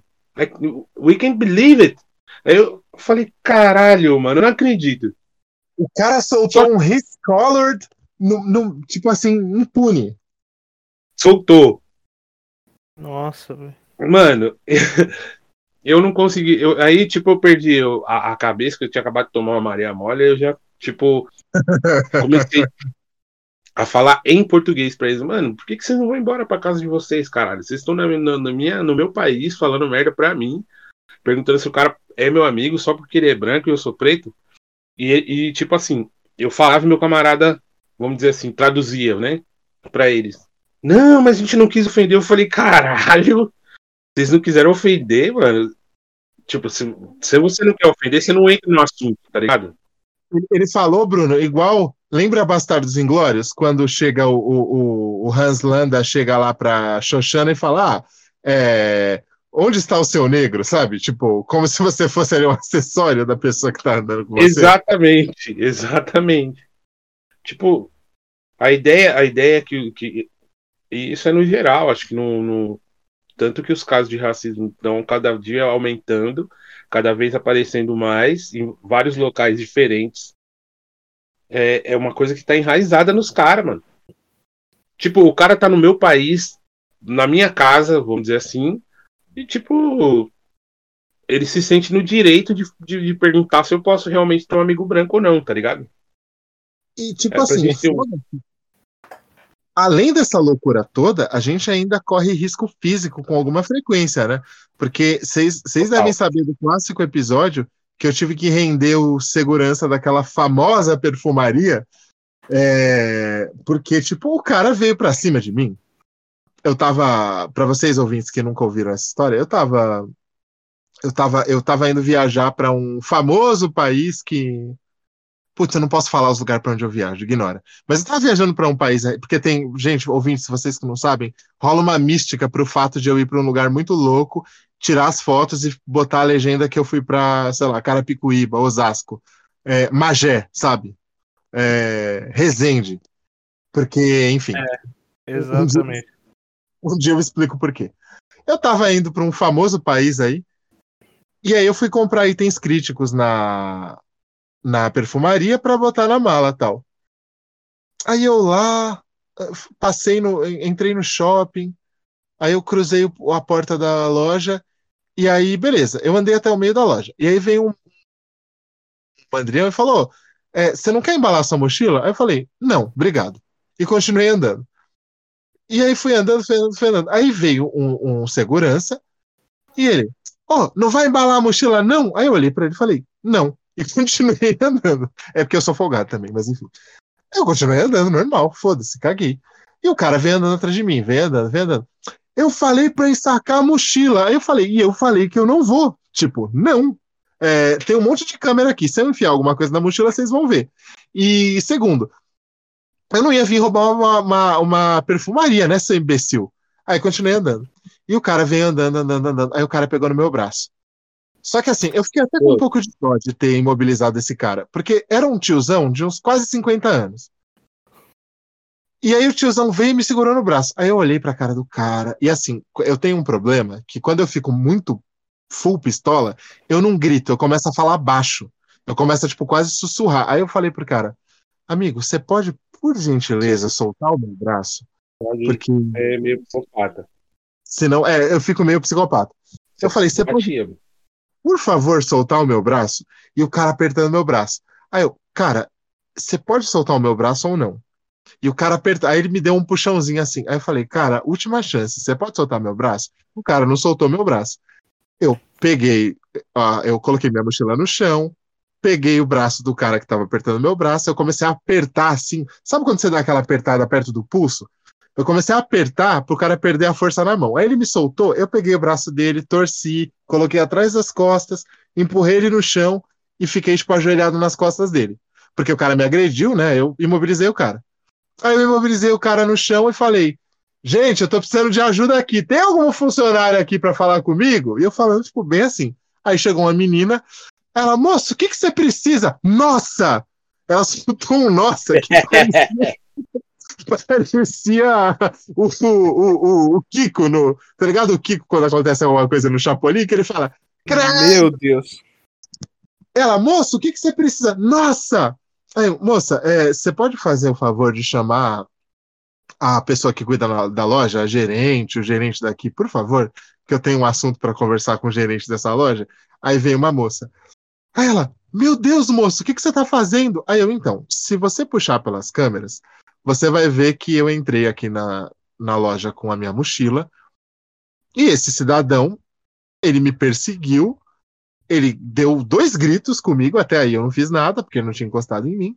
Eu educadamente falei para ele que eu não ia lacrar minha mochila, porque isso daqui não é uma joalheria, não tem nenhum produto de alto valor agregado, que nada do tipo, então eu não tenho nenhuma obrigação de lacrar minha mochila. É, isso aí é constrangimento, tal, não sei o quê. Aí eu citei a- o bagulho do constrangimento legal, como eu sou amigo do, do querido doutor Fernando, advogado, então eu, eu peguei gosto pelas leis e tal, eu soltei na cara da, da mina, tipo, ah, ele não pode fazer isso por causa disso, disso disso, não sei o quê. E, e o cara, tipo, lá no chão, né, tentando se debater, mas acho que o braço dele tava doendo, então chegou um momento que ele desistiu. E eu, e eu ainda tomando um puta cuidado pra não machucar o cara, olha só. Tipo, pra vocês verem como é, é diferente você ser um arrombado troglodita e você ser um cara tranquilo, porque, mano, eu tenho o dobro do tamanho da maioria das pessoas, e eu derrubei o cara no chão na manha ainda e me imobilizei o cara na manha.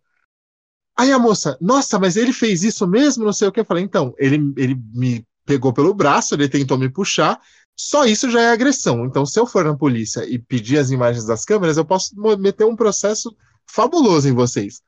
E aí eu comecei a explicar, eu dei um puta sermão na mulher e eu gravei o áudio, né? Eu até mandei pro meu irmão no dia.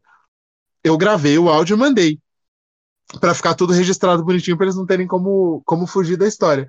E aí eu falando, falando, falando. Aí a moça, então, porque isso não é a isso não é a política da loja, isso não é a política do shopping, isso não é a política da nossa marca, isso não é a política do Brasil, isso não é a política da América Latina, isso não é a minha política, isso não é a sua política, isso não é a nossa política, isso não é a política de ninguém. Aí eu, tá, tudo bem, moça, assim, assim, assim, assim, assim, assado, beleza, só que eu vou processar vocês e é isso. Ela, então, moço, se você quiser a ouvidoria, esse, esse número, não sei o que, eu falei, então, moça, desculpa, mas o, o segurança de vocês, ele representa vocês, então não adianta eu ligar para a ouvidoria, porque eu ligar para a ouvidoria, eu estou ligando para vocês, então eu estou reclamando que eu fui agredido para a pessoa que me agrediu, então acho que não vai fazer muita diferença. Ela, tudo bem, moço, assim, eu sei que isso vai causar um super embrólio, não sei o quê, mas você pode soltar o Ademilson, por favor? E eu tinha esquecido que o cara tava porque eu fiquei falando com a mulher e o cara com a cara dele no chão, assim. Eu tinha esquecido completamente da existência do cara.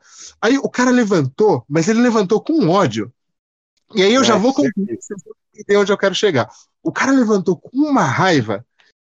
E pro azar do cara, naquela época, eu tava firme na alimentação, eu tava muito. Mano, eu devia estar. Tipo, pra vocês terem uma ideia de. de e para isso fomentar mais o argumento que eu vou lançar no final. Na, é- eu tenho 1,92m e na época eu tava com 117 quilos. Você era quase um campeão sul-americano de jiu-jitsu. Basicamente. Só que enquanto, enquanto ele é, os caras do jiu-jitsu são grandes, eu sou ruim. Zoeira. É, mas eu também era grande. Enfim, eu tinha 1,92m, eu ainda tenho, né? Porque eu não, não comecei a encolher. Eu tenho 1,92m e eu tinha 117 quilos naquela época. O cara, ele devia ser um cara de tipo, mais ou menos 1,75 e uns 70, 80 quilos. Tipo, ele não tinha a mínima chance de me bater. Tipo, ele tinha zero. A não ser que ele, que ele fosse muito bom em alguma arte marcial, que não era o caso, ele não tinha a mínima chance de me bater. E aí que eu entro no ponto que eu queria. O maluco, ele era metade do meu tamanho, ele não tinha a mínima chance de conseguir me derrubar. Mas ele tentou. Ainda assim, o cara tentou porque ele achou, mano, esse cara, ele é um cara que assim, se eu for pra cima dele, ele não vai fazer nada. Ele tentou, tipo assim, ele flertou com a possibilidade. É, é claro, tipo, eu sou encrenqueiro, mas eu sou encrenqueiro no sentido de brigar pelas coisas que eu acho que são certas. Às vezes eu tenho que me defender de alguma situação bizarra fisicamente, já aconteceu. É, de eu ser agredido por, causa dessas coisas que a gente tá conversando aqui. Ou de tentarem, pelo menos eu sou totalmente anti-violência. Tanto que uma das coisas que mais me irrita é eu ser obrigado a me defender fisicamente de alguém. E o, o, a certeza dos caras de que você vai se encolher e que você vai ser subserviente e que não vai acontecer nada com eles é tanta que o cara teve a coragem de ir para cima de um cara que é duas vezes o tamanho dele e que ele não tinha a mínima chance num, num, numa porradaria franca. E aí, na hora que ele levantou, ele, ele ficou me olhando com aquela raiva de quem queria vir para cima de mim, só que ao mesmo tempo ele com aquela cara de droga, não vai adiantar nada. Aí ele me olhando assim, aí eu olhei pra cara dele e eu falei, ó, oh, bicho, você deu. E, tipo assim, eu, eu falo essas coisas. Não porque eu quero ser, tipo, o encrenqueiro que resolve tudo na porrada, mas é pro cara tem, pra ver se o cara consegue sentir que em algum momento aquilo ali vai ter alguma consequência. Eu olhei pra cara do cara e falei, meu, você deu sorte que eu sou um cara tranquilo e que eu sou um cara esclarecido. Porque se eu fosse um cara que pensa igual a você, você estaria estirado no chão com a cara cheia de porrada. Aí o cara ficou me olhando assim, rosnando. E esse, esse cara, acho que ele foi despedido, porque eu fiz uma reclamação tal. Eu pensei em, em processar, só que se eu não me engano, eu não cheguei a processar. Não, chegou sim. Você me falou que você entrou com processo contra. Se eu processei o metrô ou se eu processei. É que o negócio tá correndo há tanto tempo. Eu não lembro se eu processei o metrô ou se eu processei eles ou se eu processei os dois, porque eu processo todo mundo. Eu não tenho muita paciência para ficar discutindo com as pessoas. O Adão saiu processando tanta gente já na vida dele que ele Mas, nem já... lembra mais. É assim, ó. Metrô é o caso sério. Não é a forma mais fácil de resolver? Mano, você tem um problema com a pessoa, você não vai resolver na porrada, você não vai resolver na discussão? Processa, cacete. É, e, e, ainda assim, mesmo depois de tudo isso, eu ainda recorro à justiça antes de fazer qualquer outra coisa. E, ah, Bruno, lembra disso, Bruno? Você vai lembrar desse dia. Lembra um dia que a gente estava dando um rolê no centro? Que eu fui ajudar a, tipo, acho que sacar alguma grana que era do seu tio, alguma coisa assim? Sim, sim, sim, sim. Lembra do rolê do mendigo na, na, na, na lanchonete, que a gente quase quebrou a lanchonete inteira. Ó, a gente, eu e o Brunão, na época a gente estudava junto, dois caras razoavelmente grandes, a gente andando na rua, tipo, tranquilo. E, tipo assim, a gente só é uns caras grandes, mas a gente é maior coração mole no, no, no, fim das contas. O, o Bruno vai confirmar o que eu tô dizendo. Como dizem minhas filhas, eu sou grande, mas sou um ursinho. É, mano, tipo, tá ligado? Aí, beleza. A gente andando na rua e, tipo, eu tava com dinheiro, o Bruno também tava. Mano, chegou um cara, tipo, um negão assim. Tá ligado aqueles negão que a, a barba e o cabelo do cara já viraram, já viraram um dread? De. Hum. Tanto tempo que o cara tá na rua. E, meu, o cara quase chorando pedindo comida. E, tipo assim, mano, a pessoa quase chorando pedindo comida é um bagulho que me desgraça a minha vida, velho. É, realmente. Falei, Aí eu olhei pra cara do Bruno e falei, mano, vou pagar um lanche pra esse cara. E, mano, a gente pagou o maior lanche que tinha na porra do, do da lanchonete lá pro cara. O cara comendo, o maluco do, do, da lanchonete pega na, na, na, na blusa. E um, era um dia que tava um frio e tava garoando ainda. Tava um frio desgraçado e garoando. O cara, o maluco tava quentinho na lanchonete comendo um bagulho que ele pagou, né? Porque, tipo, a gente deu dinheiro, o cara que pagou, né? Ele, indiretamente o cara pagou. E o maluco queria jogar o cara para fora da lanchonete. Na hora que ele pegou no, no, no, na blusa do cara, eu coloquei a mão no ombro do cara, o Bruno colocou a mão no, no braço do cara e falou: E aí, você vai jogar o cara para fora, seu arrombado? Não, Exato. porque o cara tá fudido, não sei o que, blá blá. Aí, ué, você tá cheiroso, né? Você tá com um Dolce Gabbana aqui, seu arrombado. E, mano, a gente começou a discutir com os caras, e os caras queriam expulsar o mendigo, e a gente não queria deixar expulsar. Aquele dia foi louco. E a gente não precisa nem dizer que a maior parte da população de rua é, é de galera negra, né? E assim, A gente que é, a gente que é bem informado, que é esclarecido, que anda na rua cheirosinho e bem vestido, já toma no cu inacreditavelmente. Agora, imagina o que eles fazem com essa, com, com, com essa, como diria o, o padre Júlio Lancelotti, com os, os irmãos de rua, quando não tem ninguém perto para defender. Então, tipo, além de tudo, a gente não é o nível mais baixo da, da cadeia de estar fudido. Porque o cara que é preto e tá na rua, ele tá muito, mas muito, muito, muito, muito, muito fudido.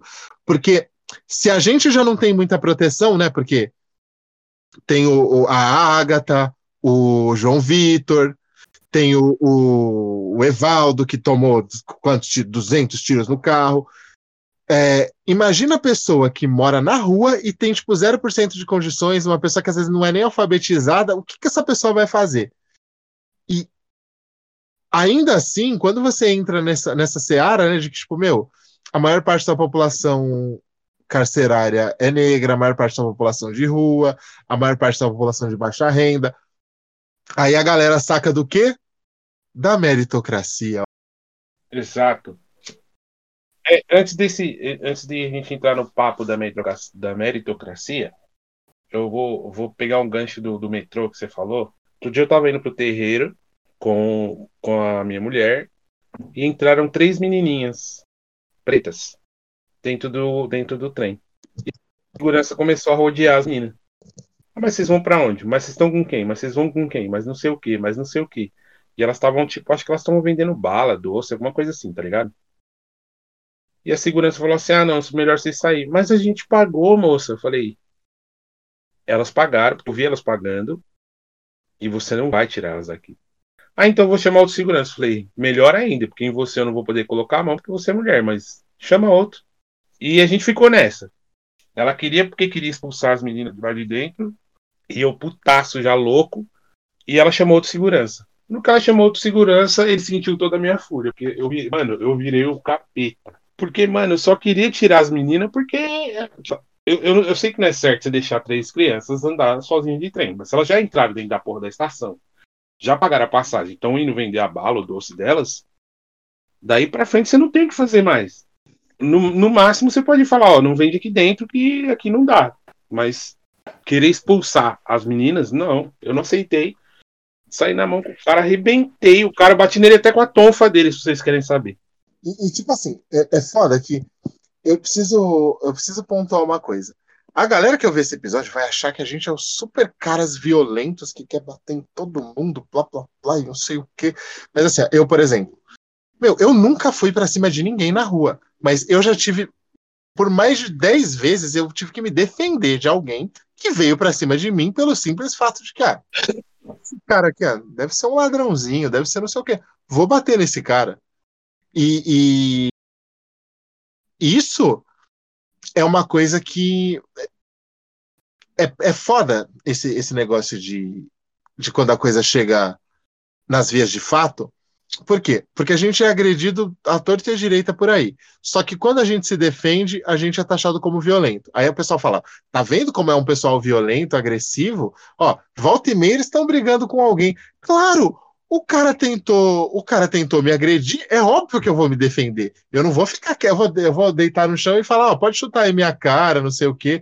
Porque, por exemplo, no, no caso lá da, da perfumaria, se eu tivesse ficado quieto e tivesse mais um ou dois caras, vocês têm dúvida que os caras iam tentar me bater? Claro que não. Te amassar, forma alguma. na verdade. Provavelmente ele tentando pegar pelas costas. Exatamente. Exatamente. Oito é, tiros de advertência. É, é. para mim, a vida é igual aquele esquema do daquele, daquele episódio do Maluco no Pedaço, né? Que o Jazz entra né, no, no, tribunal com a mão para cima, porque ele fala, né? Se vai que os caras me dão três tiros de advertência aí, eu tô, e eu não tô nem vendo. Você pode abaixar as mãos, Jazz. Nem pensar. O cara tá armado. Daqui a pouco ele dá seis tiros de advertência pelas minhas costas. Porque aí, assim, é, eu, eu, eu gosto de falar muito dessa questão de chegar às vias de fato, porque eu sou uma das pessoas mais pacientes que eu conheço. Mentira. Tipo assim, ó, eu, eu vou explicar o meu conceito de paciência. Tipo, eu não tenho paciência para certas atitudes das pessoas, né? Tipo, obviamente, essas coisas de racismo, de preconceito e tal. Só que eu tenho controle. Eu não tenho paciência, eu tenho controle. É diferente. Você, você tem razão, Felipe, porque eu, eu usei a palavra errada. Uhum. Para eu, pra eu resolver me movimentar para fazer alguma coisa, meu, mas a pessoa precisa me.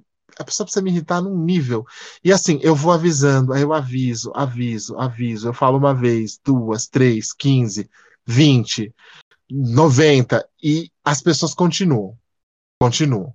Principalmente quando é esse lance de ficar, de ficar te, te provocando, achando que você está numa situação de desvantagem. E assim, muitas vezes eu fico pensando, se algumas pessoas tivessem conseguido se defender fisicamente, elas não teriam morrido. Como, por exemplo, aquele, aquele famoso supermercado que matou um. um eu- putz, me falta o nome do, do cara que foi assassinado naquele supermercado. Você lembra, Davi? Lembro sim, com certeza. Não, é porque, O- tipo assim. Oi? Você diz o nome do cara ou do caso em si? Do cara. Ah, O nome do cara não, desculpa. Você também não lembra, Bruno? Só um minuto. Mas enfim. O, o, o, o cara foi assassinado no supermercado. Se ele tivesse conseguido. João ele consegui- João Alberto? Roberto Silveira Freitas. É Alberto ou João Alberto? João Alberto Silveira Freitas. Então, se o João Alberto tivesse, por exemplo, força física, ou se ele tivesse alguma forma de se defender fisicamente, talvez ele George tivesse. Floyd. O, o, o próprio George Floyd, o cara era gigantesco, né? Tipo, o cara dava. Eu e o Bruno junto, não- e o Davi não dava o tamanho daquele cara, mas o Felipe não dava o tamanho daquele cara. Ou seja, se, muitas vezes só sobra a, a, a via física para você se defender. E se você não faz isso, você tá ferrado. Ó, teve um dia no metrô, eu tava com duas amigas minhas, quer dizer, uma só era minha amiga, a outra é é amiga da, da minha amiga. A gente foi num, num, num rolê lá em, em- Acho que foi, não lembro se foi 2019, alguma coisa assim, faz um tempinho já. A gente foi num, num rolê, a gente tava voltando pela Estação Consolação e me deu um, um lapso na cabeça, porque assim, eu tava andando na direção da catraca e eu não sei o que aconteceu, que a catraca continuou girando. Tipo, ela deu um, mais um giro em falso. E eu tava andando com o bilhete único apontado para pro sensor lá, só que eu passei e a catraca me deixou passar direto, porque a menina passou e eu passei na sequência, tipo, porque eu tava andando atrás dela, passei na sequência e não notei. Aí quando eu ia voltar para olhar e ver o que aconteceu lá no, no visorzinho do, do, do sensor do bilhete único, veio dois, três caras do, do metrô pra cima de mim, já com a tonfa pra me acertar. E, tipo, É os caras nem me vidro, né? é, os caras nem me perguntaram o que tinha acontecido, porque nitidamente. Às vezes a galera não sabe, mas aqui em São Paulo tem dois tipos de catraca. Tem a catraca comum, que é aquela de ferro, que tem três partes, e tem uma de vidro, e ela fica, tipo, acho que uns 4, 5 segundos aberta, mesmo depois que passa uma pessoa. Então você tem que, tipo, aguardar um pouco para poder passar. E como que ela é? É, Não, mas ali na Consolação não era de vidro, não. Era catraca giratória mesmo. Só que al- É. deu algum bug nela que ela girou. Ela continuou girando. Então eu meio que. Eu só encostei a perna e ela continuou girando. E eu não entendi por quê. Aí eu parei. No tempo que eu ia voltar para trás pra ver o que, que tinha acontecido, porque naquela altura eu não lembrava se eu tinha passado o bilhete. Porque, meu, eu tinha bebido, né? Tinha, era 5 da manhã, eu tinha bebido, tava na festa lá tal. Tipo, não- meu, meu cérebro já não tá mais na, em perfeito funcionamento. Os caras não deram um, um segundo para eu pensar no que estava acontecendo, eles já vieram para cima de mim gritando. E o cara veio assim para tentar me bater com aquele negócio, só que eu já tô ligeiro, o que que eu fiz? Sabe aquele, aquele esquema que aquele pedestalzinho de onde você puxa o cordão de isolamento? Eu peguei aqui e fiz de porrete. Aí eu falei, ó, eu tô tentando, eu não entendi o que aconteceu na catraca. Você tá vendo que eu tô com meu, eu com o pedestal do bagulho e a carteira na mão, né? Você tá vendo que eu tô com a minha carteira na mão pra ver o que aconteceu e tentar pagar, e ainda assim você tá vindo pra cima de mim. Se você vier pra cima de mim, Eu vou pegar esse, esse troço aqui, que eu não sabia o nome na hora, eu vou pegar esse troço aqui e eu vou dar com ele na sua cabeça. Eu não tô nem aí. Se você vier pra cima de mim, eu vou pra cima de você também. E os caras vieram. Aí eu fiquei meio que me defendendo com aquilo ali. E a minha sorte qual foi? Na Augusta, é só a galera da. É só ou os rappers loucão, ou os, os, os gay, o, todo o pessoal que, né, tipo, que já tá acostumado a sofrer essas coisas. E vem uma massa de gente. Ô, você vai bater no moleque por quê? E Não sei o quê. Aí, tipo, eles juntaram em, em volta de mim, e aí o pessoal do metrô ficou com medo e se afastou. Aí me deixaram ir embora. Se fosse um, um, um dia qualquer, eu teria com certeza apanhado, porque eu não ia conseguir derrubar três caras. Então, assim, é foda como a gente se vê muitas vezes na situação de ter que for, forçosamente entrar numa briga física. É zoado. Já dá, dá pra ver a diferença. Eu já vi, tipo, por exemplo, ali na consolação mesmo, na parte que tem a catraca de vidro, uma vez um cara que, tipo, ele esperou uma pessoa sair para ele pegar a, a, portinha de vidro abrindo e passar correndo para dentro, né? E eu só vi, tipo, os seguranças olhando ele passando, eles viram o que ele fez e eles só ligaram, tipo, ó, passou um cara aí, pede pra ele descer na próxima estação, tá ligado? Se vai você, Davi, certamente os caras iam querer te dar um pau. Com certeza. Antes mesmo de você pegar o metrô. É, pegando o gancho do André ainda sobre essa questão do controle e paciência. Como eu falei aqui mais cedo, eu sou tipo, eu era muito estourado quando eu era menor. Só que eu cresci e fiquei muito calmo. Hoje em dia eu sou bem assim desse jeito também. Eu seguro pra sempre, tipo, eu só vou avisando e em casos extremos que eu me explodo. Mas eu entro um pouco na questão agora do. Vocês lembram daquele caso do nórdico de Limeira? Que ele maltratou o motoboy? o gordinho. Sim. Cara, é foda que, tipo, eu já passei por dois casos assim muito merda. Um é de uma menina que eu me relacionava, e daqui a pouco eu já comento sobre esse. Também lembra um pouco a situação do Corra que o André contou mais cedo. Mas o outro foi uma vez que eu fui com as minhas primas num que tinha ali entre Santana e. Santana, Santana, tô louco. Entre Vinhedo e Limeira, mais ou menos. É... E tipo, eu tava com ela só, a gente tava cantando numa boa. É, em um momento, uma pessoa foi da minha família, assim, foi cantar uma música. E aí a gente tava, ela tava cantando sertanejo. E pareceu um cara, assim, tipo, aleatório. Ah, porque essa porra aí é uma merda. Tem que cantar é rock, que rock é bom, sei lá o quê. A gente só, tipo, ignorou, foda-se. Deve estar tá bêbado.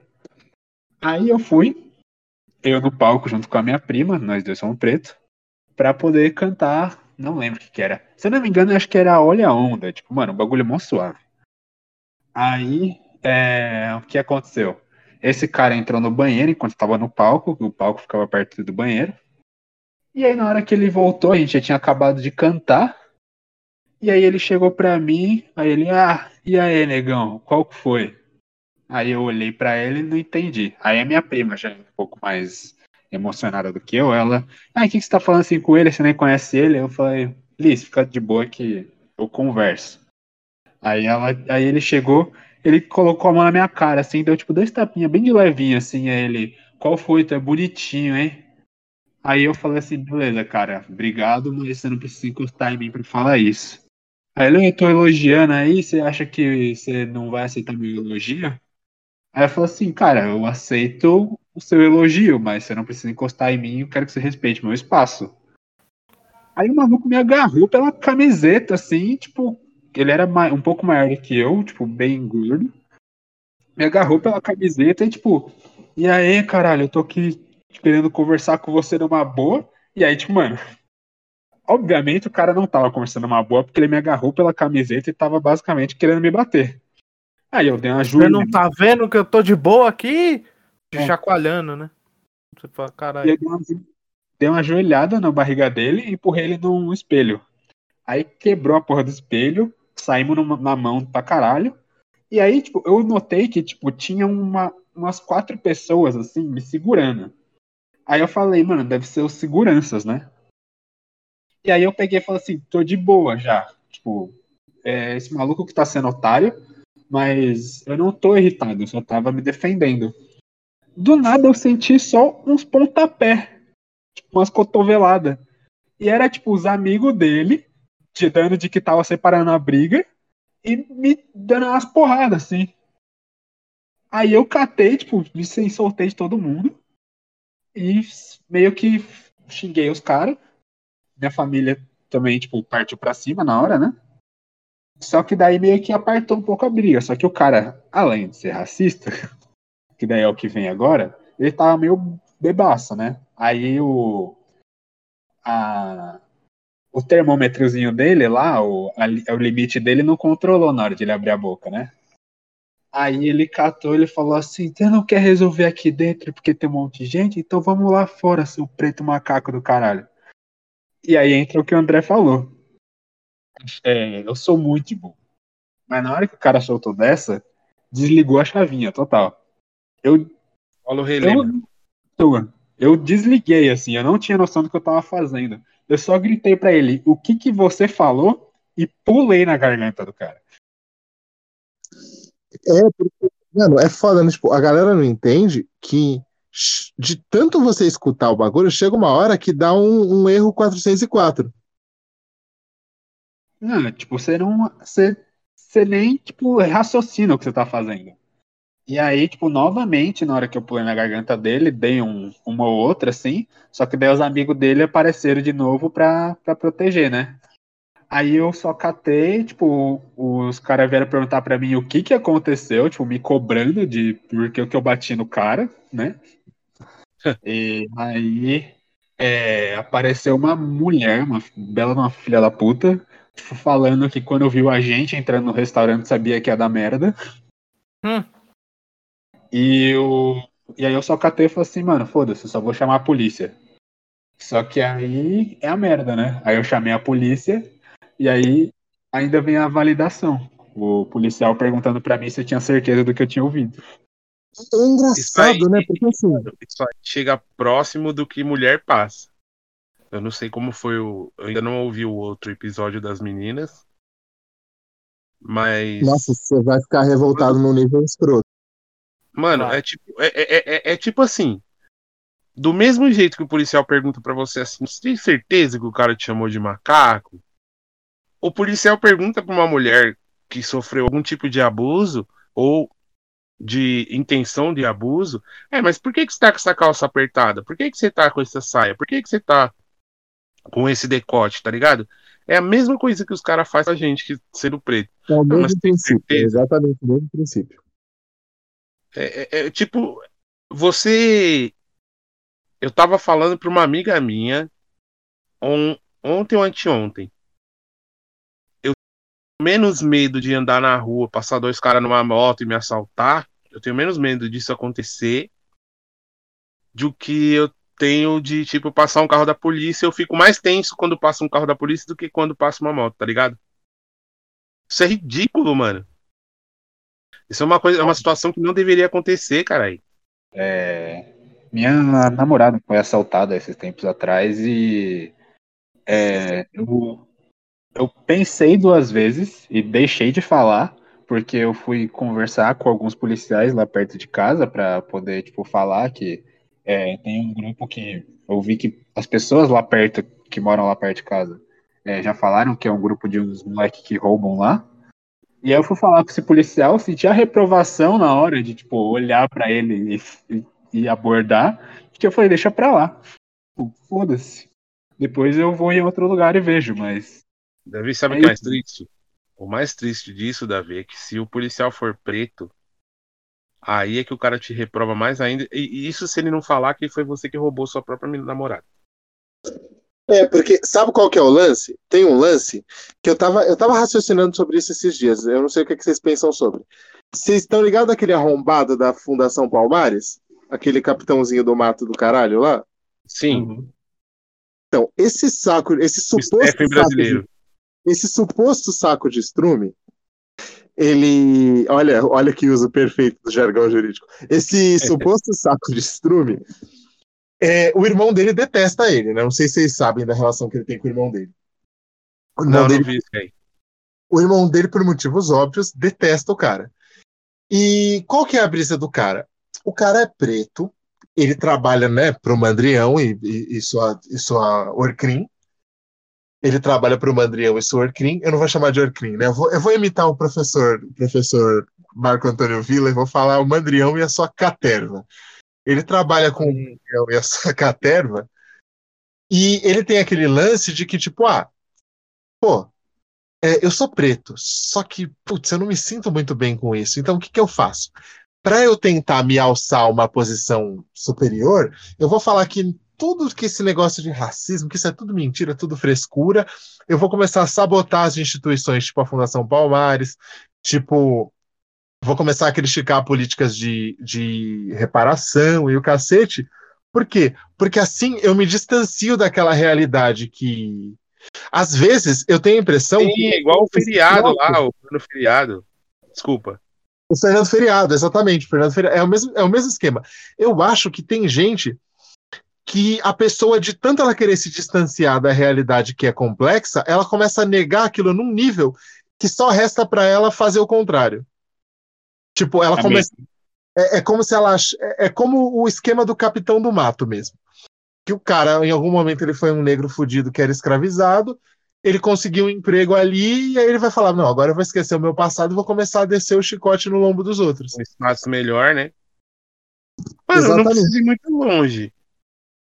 Você lembra daqui da minha casa, que eu moro no CDHU, e do lado tem uns prédios que é o. O. Não, não é. É o Colinas do Jaraguá, que é o. O pessoal não é abastado, mas é tipo. Aqueles caras de Santana que se acha que é, acha que é rico. E mora no meio do Jaraguá do mesmo jeito que eu. Os Faria Limers da montanha. É, tipo isso. Eu tava saindo da casa da minha comadre, que mora ali, no, no, no Colinas, e tinha uma molecada conversando. Essa molecada assim, uns moleques de 20, 19, 20 anos. E um deles era, era preto. E ele começou a falar pra mim que racismo não existe. E eu falei pra ele, mano, quando você só tem amigo branco, você mora num lugar branco, com gente branca do seu lado, e você se torna, tipo, o pretinho de estimação deles, é muito fácil você falar isso aí não existe, porque pra você não existe mesmo. Aposto que os seus, aposto que a mãe dos seus amigos fala que você é como se fosse da família. Só que na hora que eles vão almoçar, você precisa ir pra sua casa, ou você almoça na sala e os caras almoçam na sala de jantar. Aí ele me regalou o olho e falou: Ué, como é que você sabe disso? Eu falei, mano. É porque o racismo não existe, é por isso que eu sei disso. Tipo, a, a pessoa quer justificar o injustificável e quer, infelizmente, dependendo de como e onde o cara foi criado, ele vai ele vai seguir por essa linha de, de dizer, tipo, de, o do negacionismo em relação ao em relação a ao racismo, tá ligado? Falar que não, isso aí não existe, isso aí não tem como ser, porque nunca aconteceu comigo. Se em 20 anos não aconteceu, graças a Deus, que bom, ótimo. Mas uma hora vai acontecer. E assim, o bagulho é sucinto, né? Tem algumas coisas que as pessoas, que as pessoas se apegam para aplicar essa lógica do mimimi, blá blá blá, porque assim, nem sempre é, você passar por uma situação que te é constrangedora ou, ou, ou assim, desagradável, nem sempre é como aconteceu com o Davi, do cara chamar ele de macaco, não sei o quê. Às vezes é quando você é, quando você é quando você é criança ou adolescente, e os caras ficam te chamando de tipo, ah, e aí, é, tipo, e aí, meia-noite, e aí, não sei o quê. Começa com aqueles apelidos, sabe? Tipo, e aí, 15 pras duas, e aí, tipo, pinche aquele recém-instalado. outro lá, aquele Lolo, Milk Bar, você lembra É. disso? Aí as pessoas começam a te chamar. Porque, ó, vamos, vamos lá. Aí as pessoas começam a te chamar de. Qual era o nome do cara do carrossel? É o Murilo? Cirilo. Não, Isso. Cirilo. Ah, porque não sei o que, Cirilo. Tipo, vocês já, vocês já viram a- as meninas se chamando de Maria Joaquina? Então, Claro que não, né? E assim, são coisas sucintas. E aí, quando a gente fala, a o pessoal fala.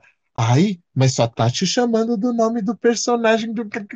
Tá, então por que que não chama todo ruivo de Ronnie Weasley? Pois é. O, o, Yuri, o Yuri Marçal teve uma fala bonita sobre isso essa semana, onde ele dizia que é, o primeiro cara que deu uma referência pra gente foi o Ronaldo, fenômeno, no, no, que, diz, no que diz respeito a cabelo, tá ligado? Sim.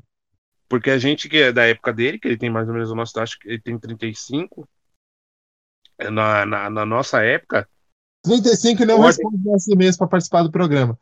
Beijo, Marçal. É, na nossa época a gente ou cortava o cabelo a zero, certo?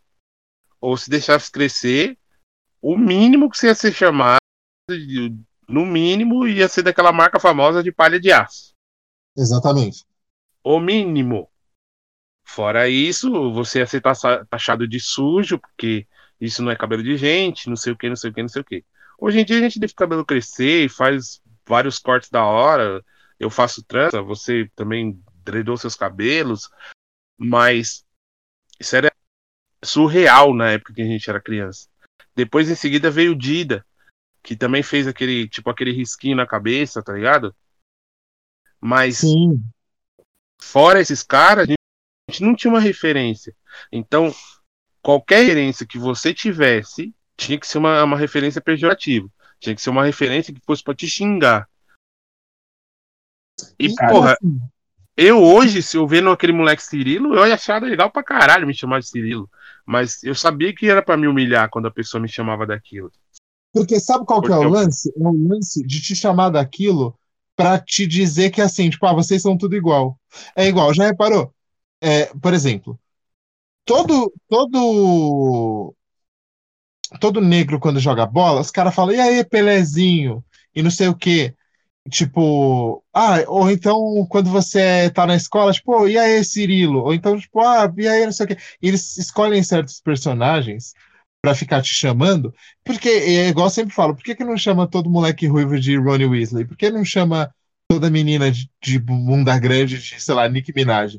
Por que que não chama toda menina linda, maravilhosa, perfeita, incrível de Amanda? Por que que não, sabe, tipo, Nossa, André, que desnecessário, Ei, cara. Jabá, hein? Ô, Eu tô Mas- desde janeiro escutando essas, velho. meu momento, meu momento. Tô bem. Sobre esse rolê aí do cabelo, eu te digo que ainda tem uns bagulho que são, tipo, escroto, assim. É, como vocês, quando a gente falou mais cedo, eu sou mais novo que os meninos. Eu me formei em 2015 na escola. Em 2016, mais ou menos, eu comecei a procurar estágio. E eu estudo relações internacionais e tudo mais. E teve uma vez que eu fui procurar uma. Eu tava fazendo uma entrevista de uma vaga para comércio exterior.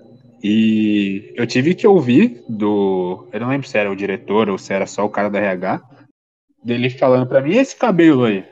Aí eu. O que que tem? Aí ele, ah, é que seu cabelo é grande, né? Aí eu falei, é. Ah, é que cabelo grande assim, eu. Pra mim é sinônimo de folgado, né? Você não foi cortar, deixou crescer. Aí eu falei assim, não, muito pelo contrário. Tem que gastar muito dinheiro pra cuidar dele e muito tempo também. Eu diria até que não tem nada a ver. Acho que quanto maior o cabelo, mais dedicada a pessoa é pra tomar conta dele. Aí o cara fez cara feia e chamou o próximo. E É, com certeza a vaga não era sua. Não, já não era antes, já não é. Como já não era antes, já fala logo um monte mesmo, ah, se fuder. Mano, eu vou falar uma coisa pra vocês. Vocês estão me ouvindo bem? Sim. Sim. Essa semana. Semana passada, semana retrasada, não, não, tem um, um mês e meio, porque foi quando eu refiz as tranças. Eu tava sem trança, tava com o cabelo solto. O black, na moral, minha, minha coroa é linda pra caralho. E tipo assim, eu só passei alguma, alguma coisa pra poder abaixar um pouco, porque. Bom, quem, quem tem black sabe que o cabelo fica, tipo, ele fica com alguns fios soltos e tudo mais. E eu fui participar de uma entrevista online. Entrevista essa que, mano, só tinha eu com o cabelo daquele jeito. As meninas pretas que estavam lá, infelizmente, alisavam seus cabelos. Ou já tava com trança. E quando eu, ah, tipo, porque a câmera tava desligada, e quando eu abri a câmera, mano, infelizmente eu vi a mulher arregalar o olho. Ela tentou disfarçar, mas ela arregalou o olho. Ó, um negro! Tipo isso. E aí, velho, no que ela regalou o olho, chegou minha vez de falar e tal, aí ela veio com esse mesmo papinho que vieram pro Davi. Pô, mas esse cabelo aí, meu? Aí eu falei, esse cabelo aqui é assim. Eu tenho que passar pente e garfo, passar creme, hidratar, ficar horas e horas. Um pote de creme é pouco para ele. E é isso. Ela falou assim, é. É que a gente não tá muito acostumado a trabalhar com, com esse tipo de cabelo. Aí eu, eu, eu olhei pra ela e falei assim, mas como assim? Vocês não estão acostumados de beleza, seus arrombados? o meu cabelo certamente não vai trabalhar. Quem vai trabalhar sou eu. Eu sei que, mano, a conversa foi degringolando para um lado totalmente errado e acabou, acabou a minha entrevista ali. Porque, tipo, quando, eu, quando ela falou e esse cabelo, eu já sabia que a porra da vaga foi pra casa do caralho. Você tá entendendo? Sim, imediatamente. Inclusive, se alguém puder me arrumar um trampo, eu, acho, eu agradeço.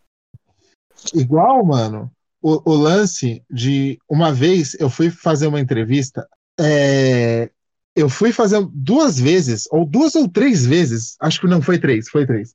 Porque eu lembro até que, vocês vão achar que eu tô fazendo média, mas não é. Eu lembro até que eu fui três vezes, porque a menina do RH chamava Amanda. Então eu lembro porque eu ficava zoando a Amanda que eu precisava que a Amanda me contratasse.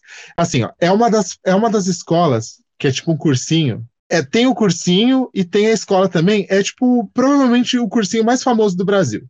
É, aí eu fui lá, me chamaram tal, porque, tipo, gostaram do meu currículo, não sei o quê, porque é escritora, não sei o quê, blá blá blá, fui lá. Só que aí você chegou, você era preto, né? Cheguei numa sala, tipo, cheguei lá, lindíssimo, como de costume. É, E isso, eu preciso falar também depois desse negócio de lindíssimo.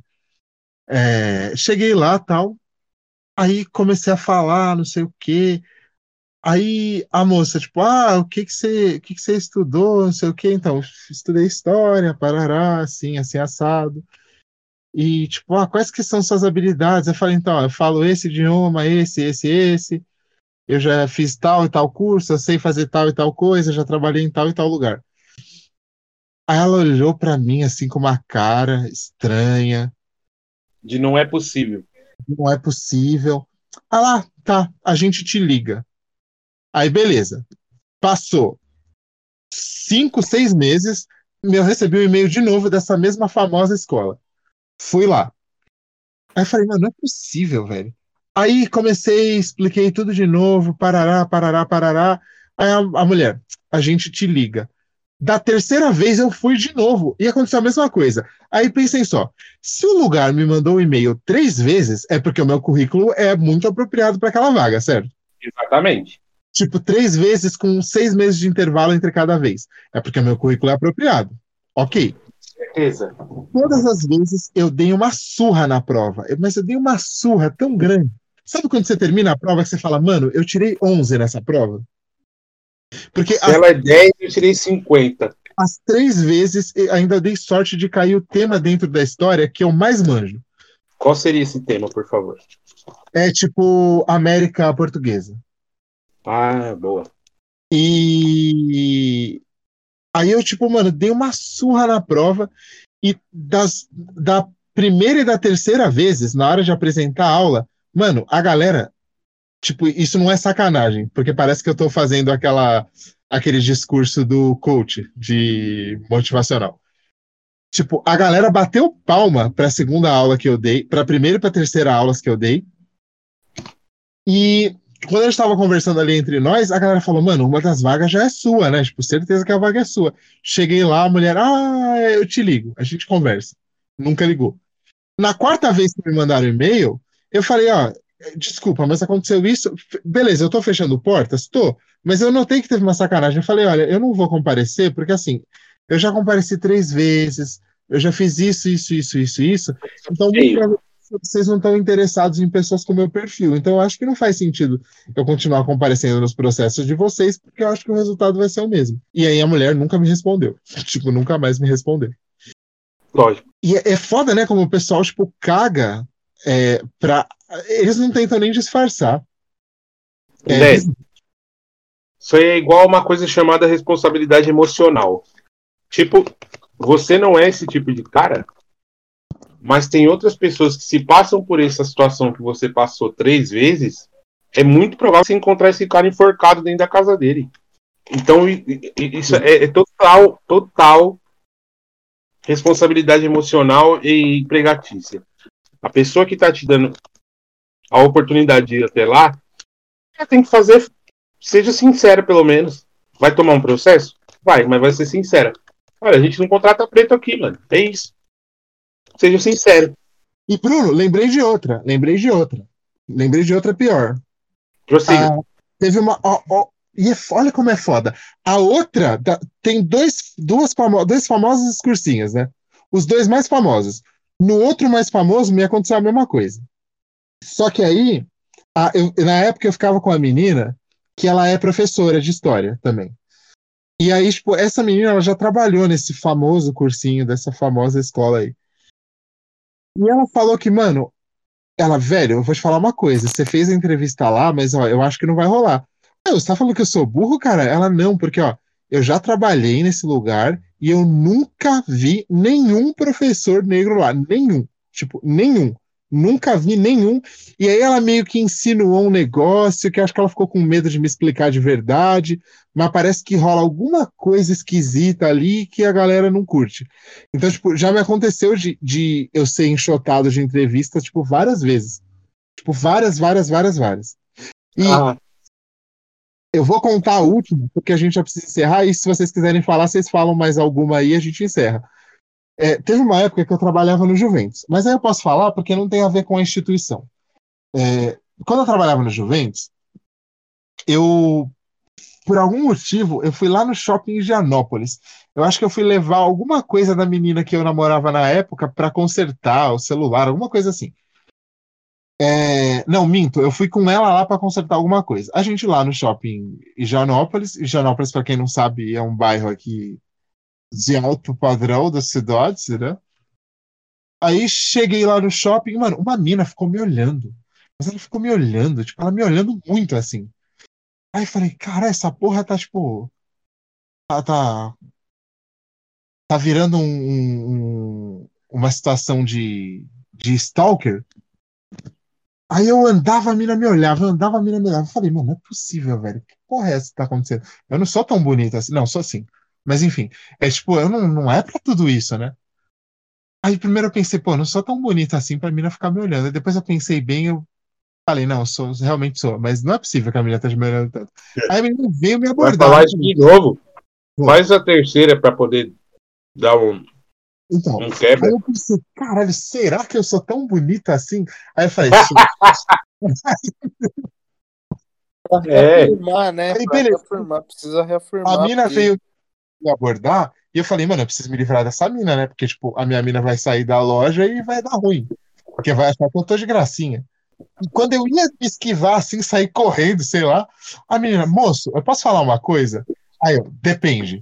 Ela, não, não, não, não, não é nada, não é nada muito, não é nada muito, como é que ela falou? Não é nada muito preocupante. É co- comprometedor, alguma coisa assim. Ela, meu, você é muito bonito. Aí eu, ah, então, eu trabalho numa agência de modelo e assim, a gente tá precisando de gente com seu perfil, tipo, negro, alto, cabelo assim legal, tipo estiloso, não sei o quê. Gostei das suas roupas, blá blá blá. Aí a mina, ela era tipo mais scouter de, de tipo agência de modelo. Na época eu tava, eu não tava derrubadinho igual eu tô hoje em dia, na época eu tava tinindo. Aí, beleza. É, a mina me chamou, eu fui lá, fiz o teste, eu só não aceitei porque eles queriam que eu colocasse uma placa para fechar os meus, o meu diastema que eu tenho no, nos dois dentes incisivos. Diastema, para quem não sabe, é o espacinho, né? E o que que acontece? Diastema, ela é uma marca clássica, tipo, diastema é muito frequente em gente com ancestralidade africana e tal. Tipo, é meio que um traço de a maior parte das etnias africanas tem frequência de diastema, né? Dos dois dentes da frente separados. E eu nunca liguei, inclusive eu nem pretendo juntar com o aparelho nem nada. Tipo, pra mim tá tranquilo. Eu caguei arco-íris. Aí eu não fui pra. Eu não aceitei a vaga porque a, a menina queria que eu mexesse no meu dente. Eu falei, não, se fuder, né? Falou que eu era lindo, maravilhoso, agora quer que eu arrume meu dente? Beleza. Aí eu cheguei lá no, no Juventus, conversando com um dos tiozinhos que trabalhava comigo. Aí eu contando o que aconteceu, o cara começou a gargalhar. Tipo, gargalhar quando eu falei que me chamaram para ser modelo. O cara gargalhava. Porque, tipo assim, na cabeça dele não fazia sentido, né? Eu tinha que ser o Leonardo Uhum. DiCaprio, o Tom Cruise, tá ligado? O cara ria, ele ria, ele parecia o, o, o- Nelson rindo do Bart no Simpsons, tá ligado? Aí eu fiquei tipo, mano, e e era um tiozinho todo estragado já, né, mano? Eu fiquei pensando, o que, que essa arrombada tá falando de mim, velho? Aquele negócio que eu falei sobre a pessoa achar que você não merece. Exatamente. Então, mano, E tem, e tem aquilo também, né? É, que inclusive é uma das coisas que muito me incomodam hoje em dia. Fala-se muito na internet de que como o preto é bonito, etc. Mas só admiram um tipo específico de preto que seja muito parecido com branco, né? Que é a questão do, do Michael B. Jordan, por exemplo. E não só isso, Davi. Sabe uma coisa, ó? E, tipo assim, isso é uma coisa que a galera, principalmente o pessoal que é, que é mais é mais militão, me massacra por causa disso. É assim, mano, eu fiquei, eu devo ter ficado com, tipo, vai, de 15 meninas que eu já fiquei na vida, eu devo ter ficado com duas negras. E sabe por quê? Porque elas não dão bola, elas não me dão bola. Sabe por quê? Na época da escola, qual era o tipo do negro que as minas queriam? Era o cara fortão, sabe? Tipo, musculoso, todo definido, não sei o quê. O cara que tinha um estilo tal. O, a- tipo, o- quando as minas falam que querem, ah, porque eu quero. um-" Mesmo, claro que não são todas, obviamente, eu não tô generalizando, mas comigo sempre aconteceu de. Eu sempre era excluído, por quê? Porque eu era, tipo, o negão alto e magricela na época da, da escola. Eu era, tipo, altão e muito magro. Tipo, eu era só, só a capa do Batman. Então, eu ia muitas vezes, tipo, né, chavecar as meninas, elas davam risada. Teve uma menina que ela fez assim pra mim, ó. Tipo, eu era meio que ridicularizado. Aí eu ia ver os negão que estavam na moda, era sempre os caras fortão, que era, tipo, todo bombadinho, não sei o quê. Então, tipo, isso daí é uma questão complexa também. Muito parecido com o que a gente tava falando mais cedo do cabelo, né? Que antes a gente só tinha, tipo, dois estilos de cabelo. E ainda hoje em dia tem essa coisa, só é bonito o preto que é dentro de um nicho muito específico. Exatamente. E, tipo assim, eu, o que me deixava revoltado na escola é que eu sentia isso das meninas também.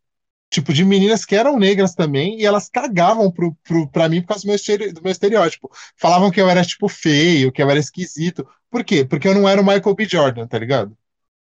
Ah, É, Eu acho que eu fui começar, e eu tô falando bem sério. Hoje eu tô com 36. Quando eu tinha, acho que 12, 13 anos, eu fui tentar ficar com uma mina, aconteceu esse bagulho de humilhação, tá ligado? Da mina rir, tipo, acabar com a minha cara, tá ligado? Tipo, de me, me desgraçar, assim, um- ao ponto de, tipo, eu não cheguei a chorar, mas eu.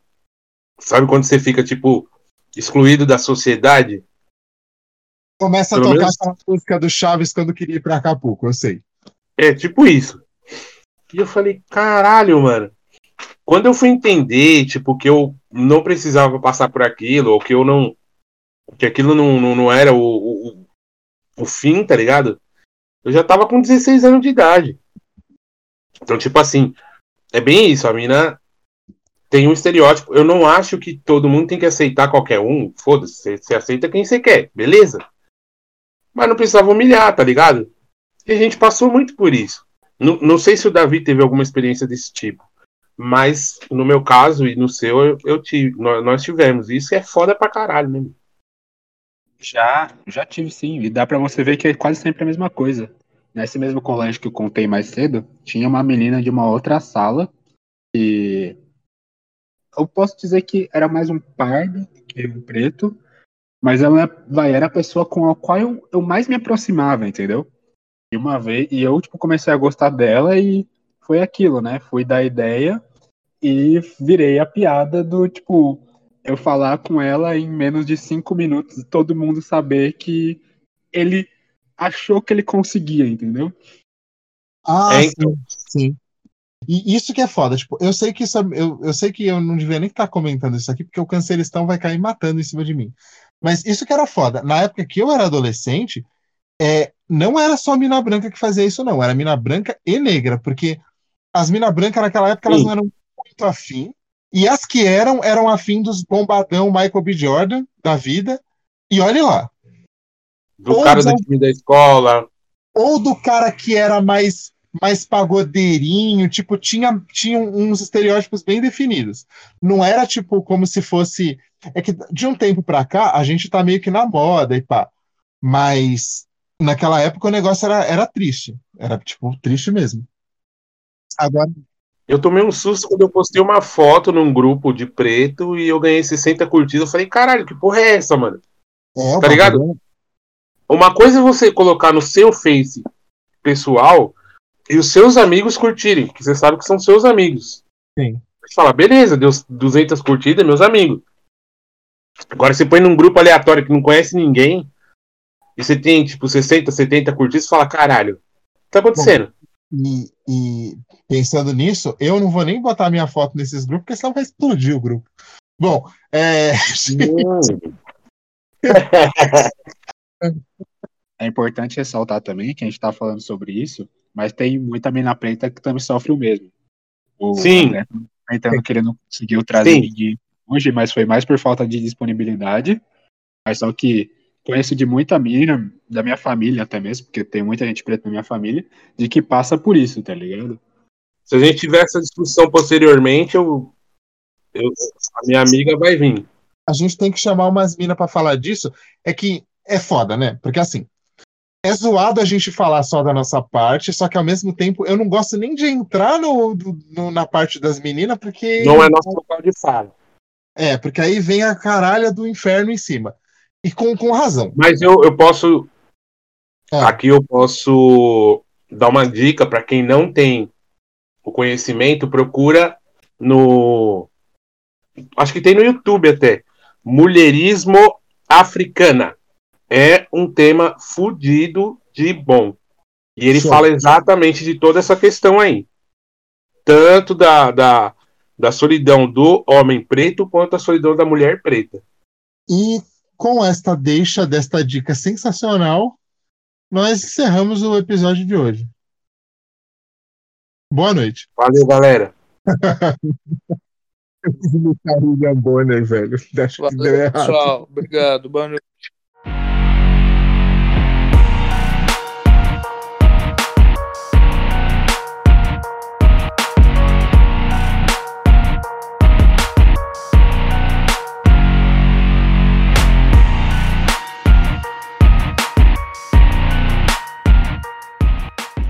O Davi, ele tá ligando a câmera, ele tá loucão. É, Ele queria ver nós, pô. Ele queria ver a gente. Este episódio foi gravado e editado por Cancelistão Records.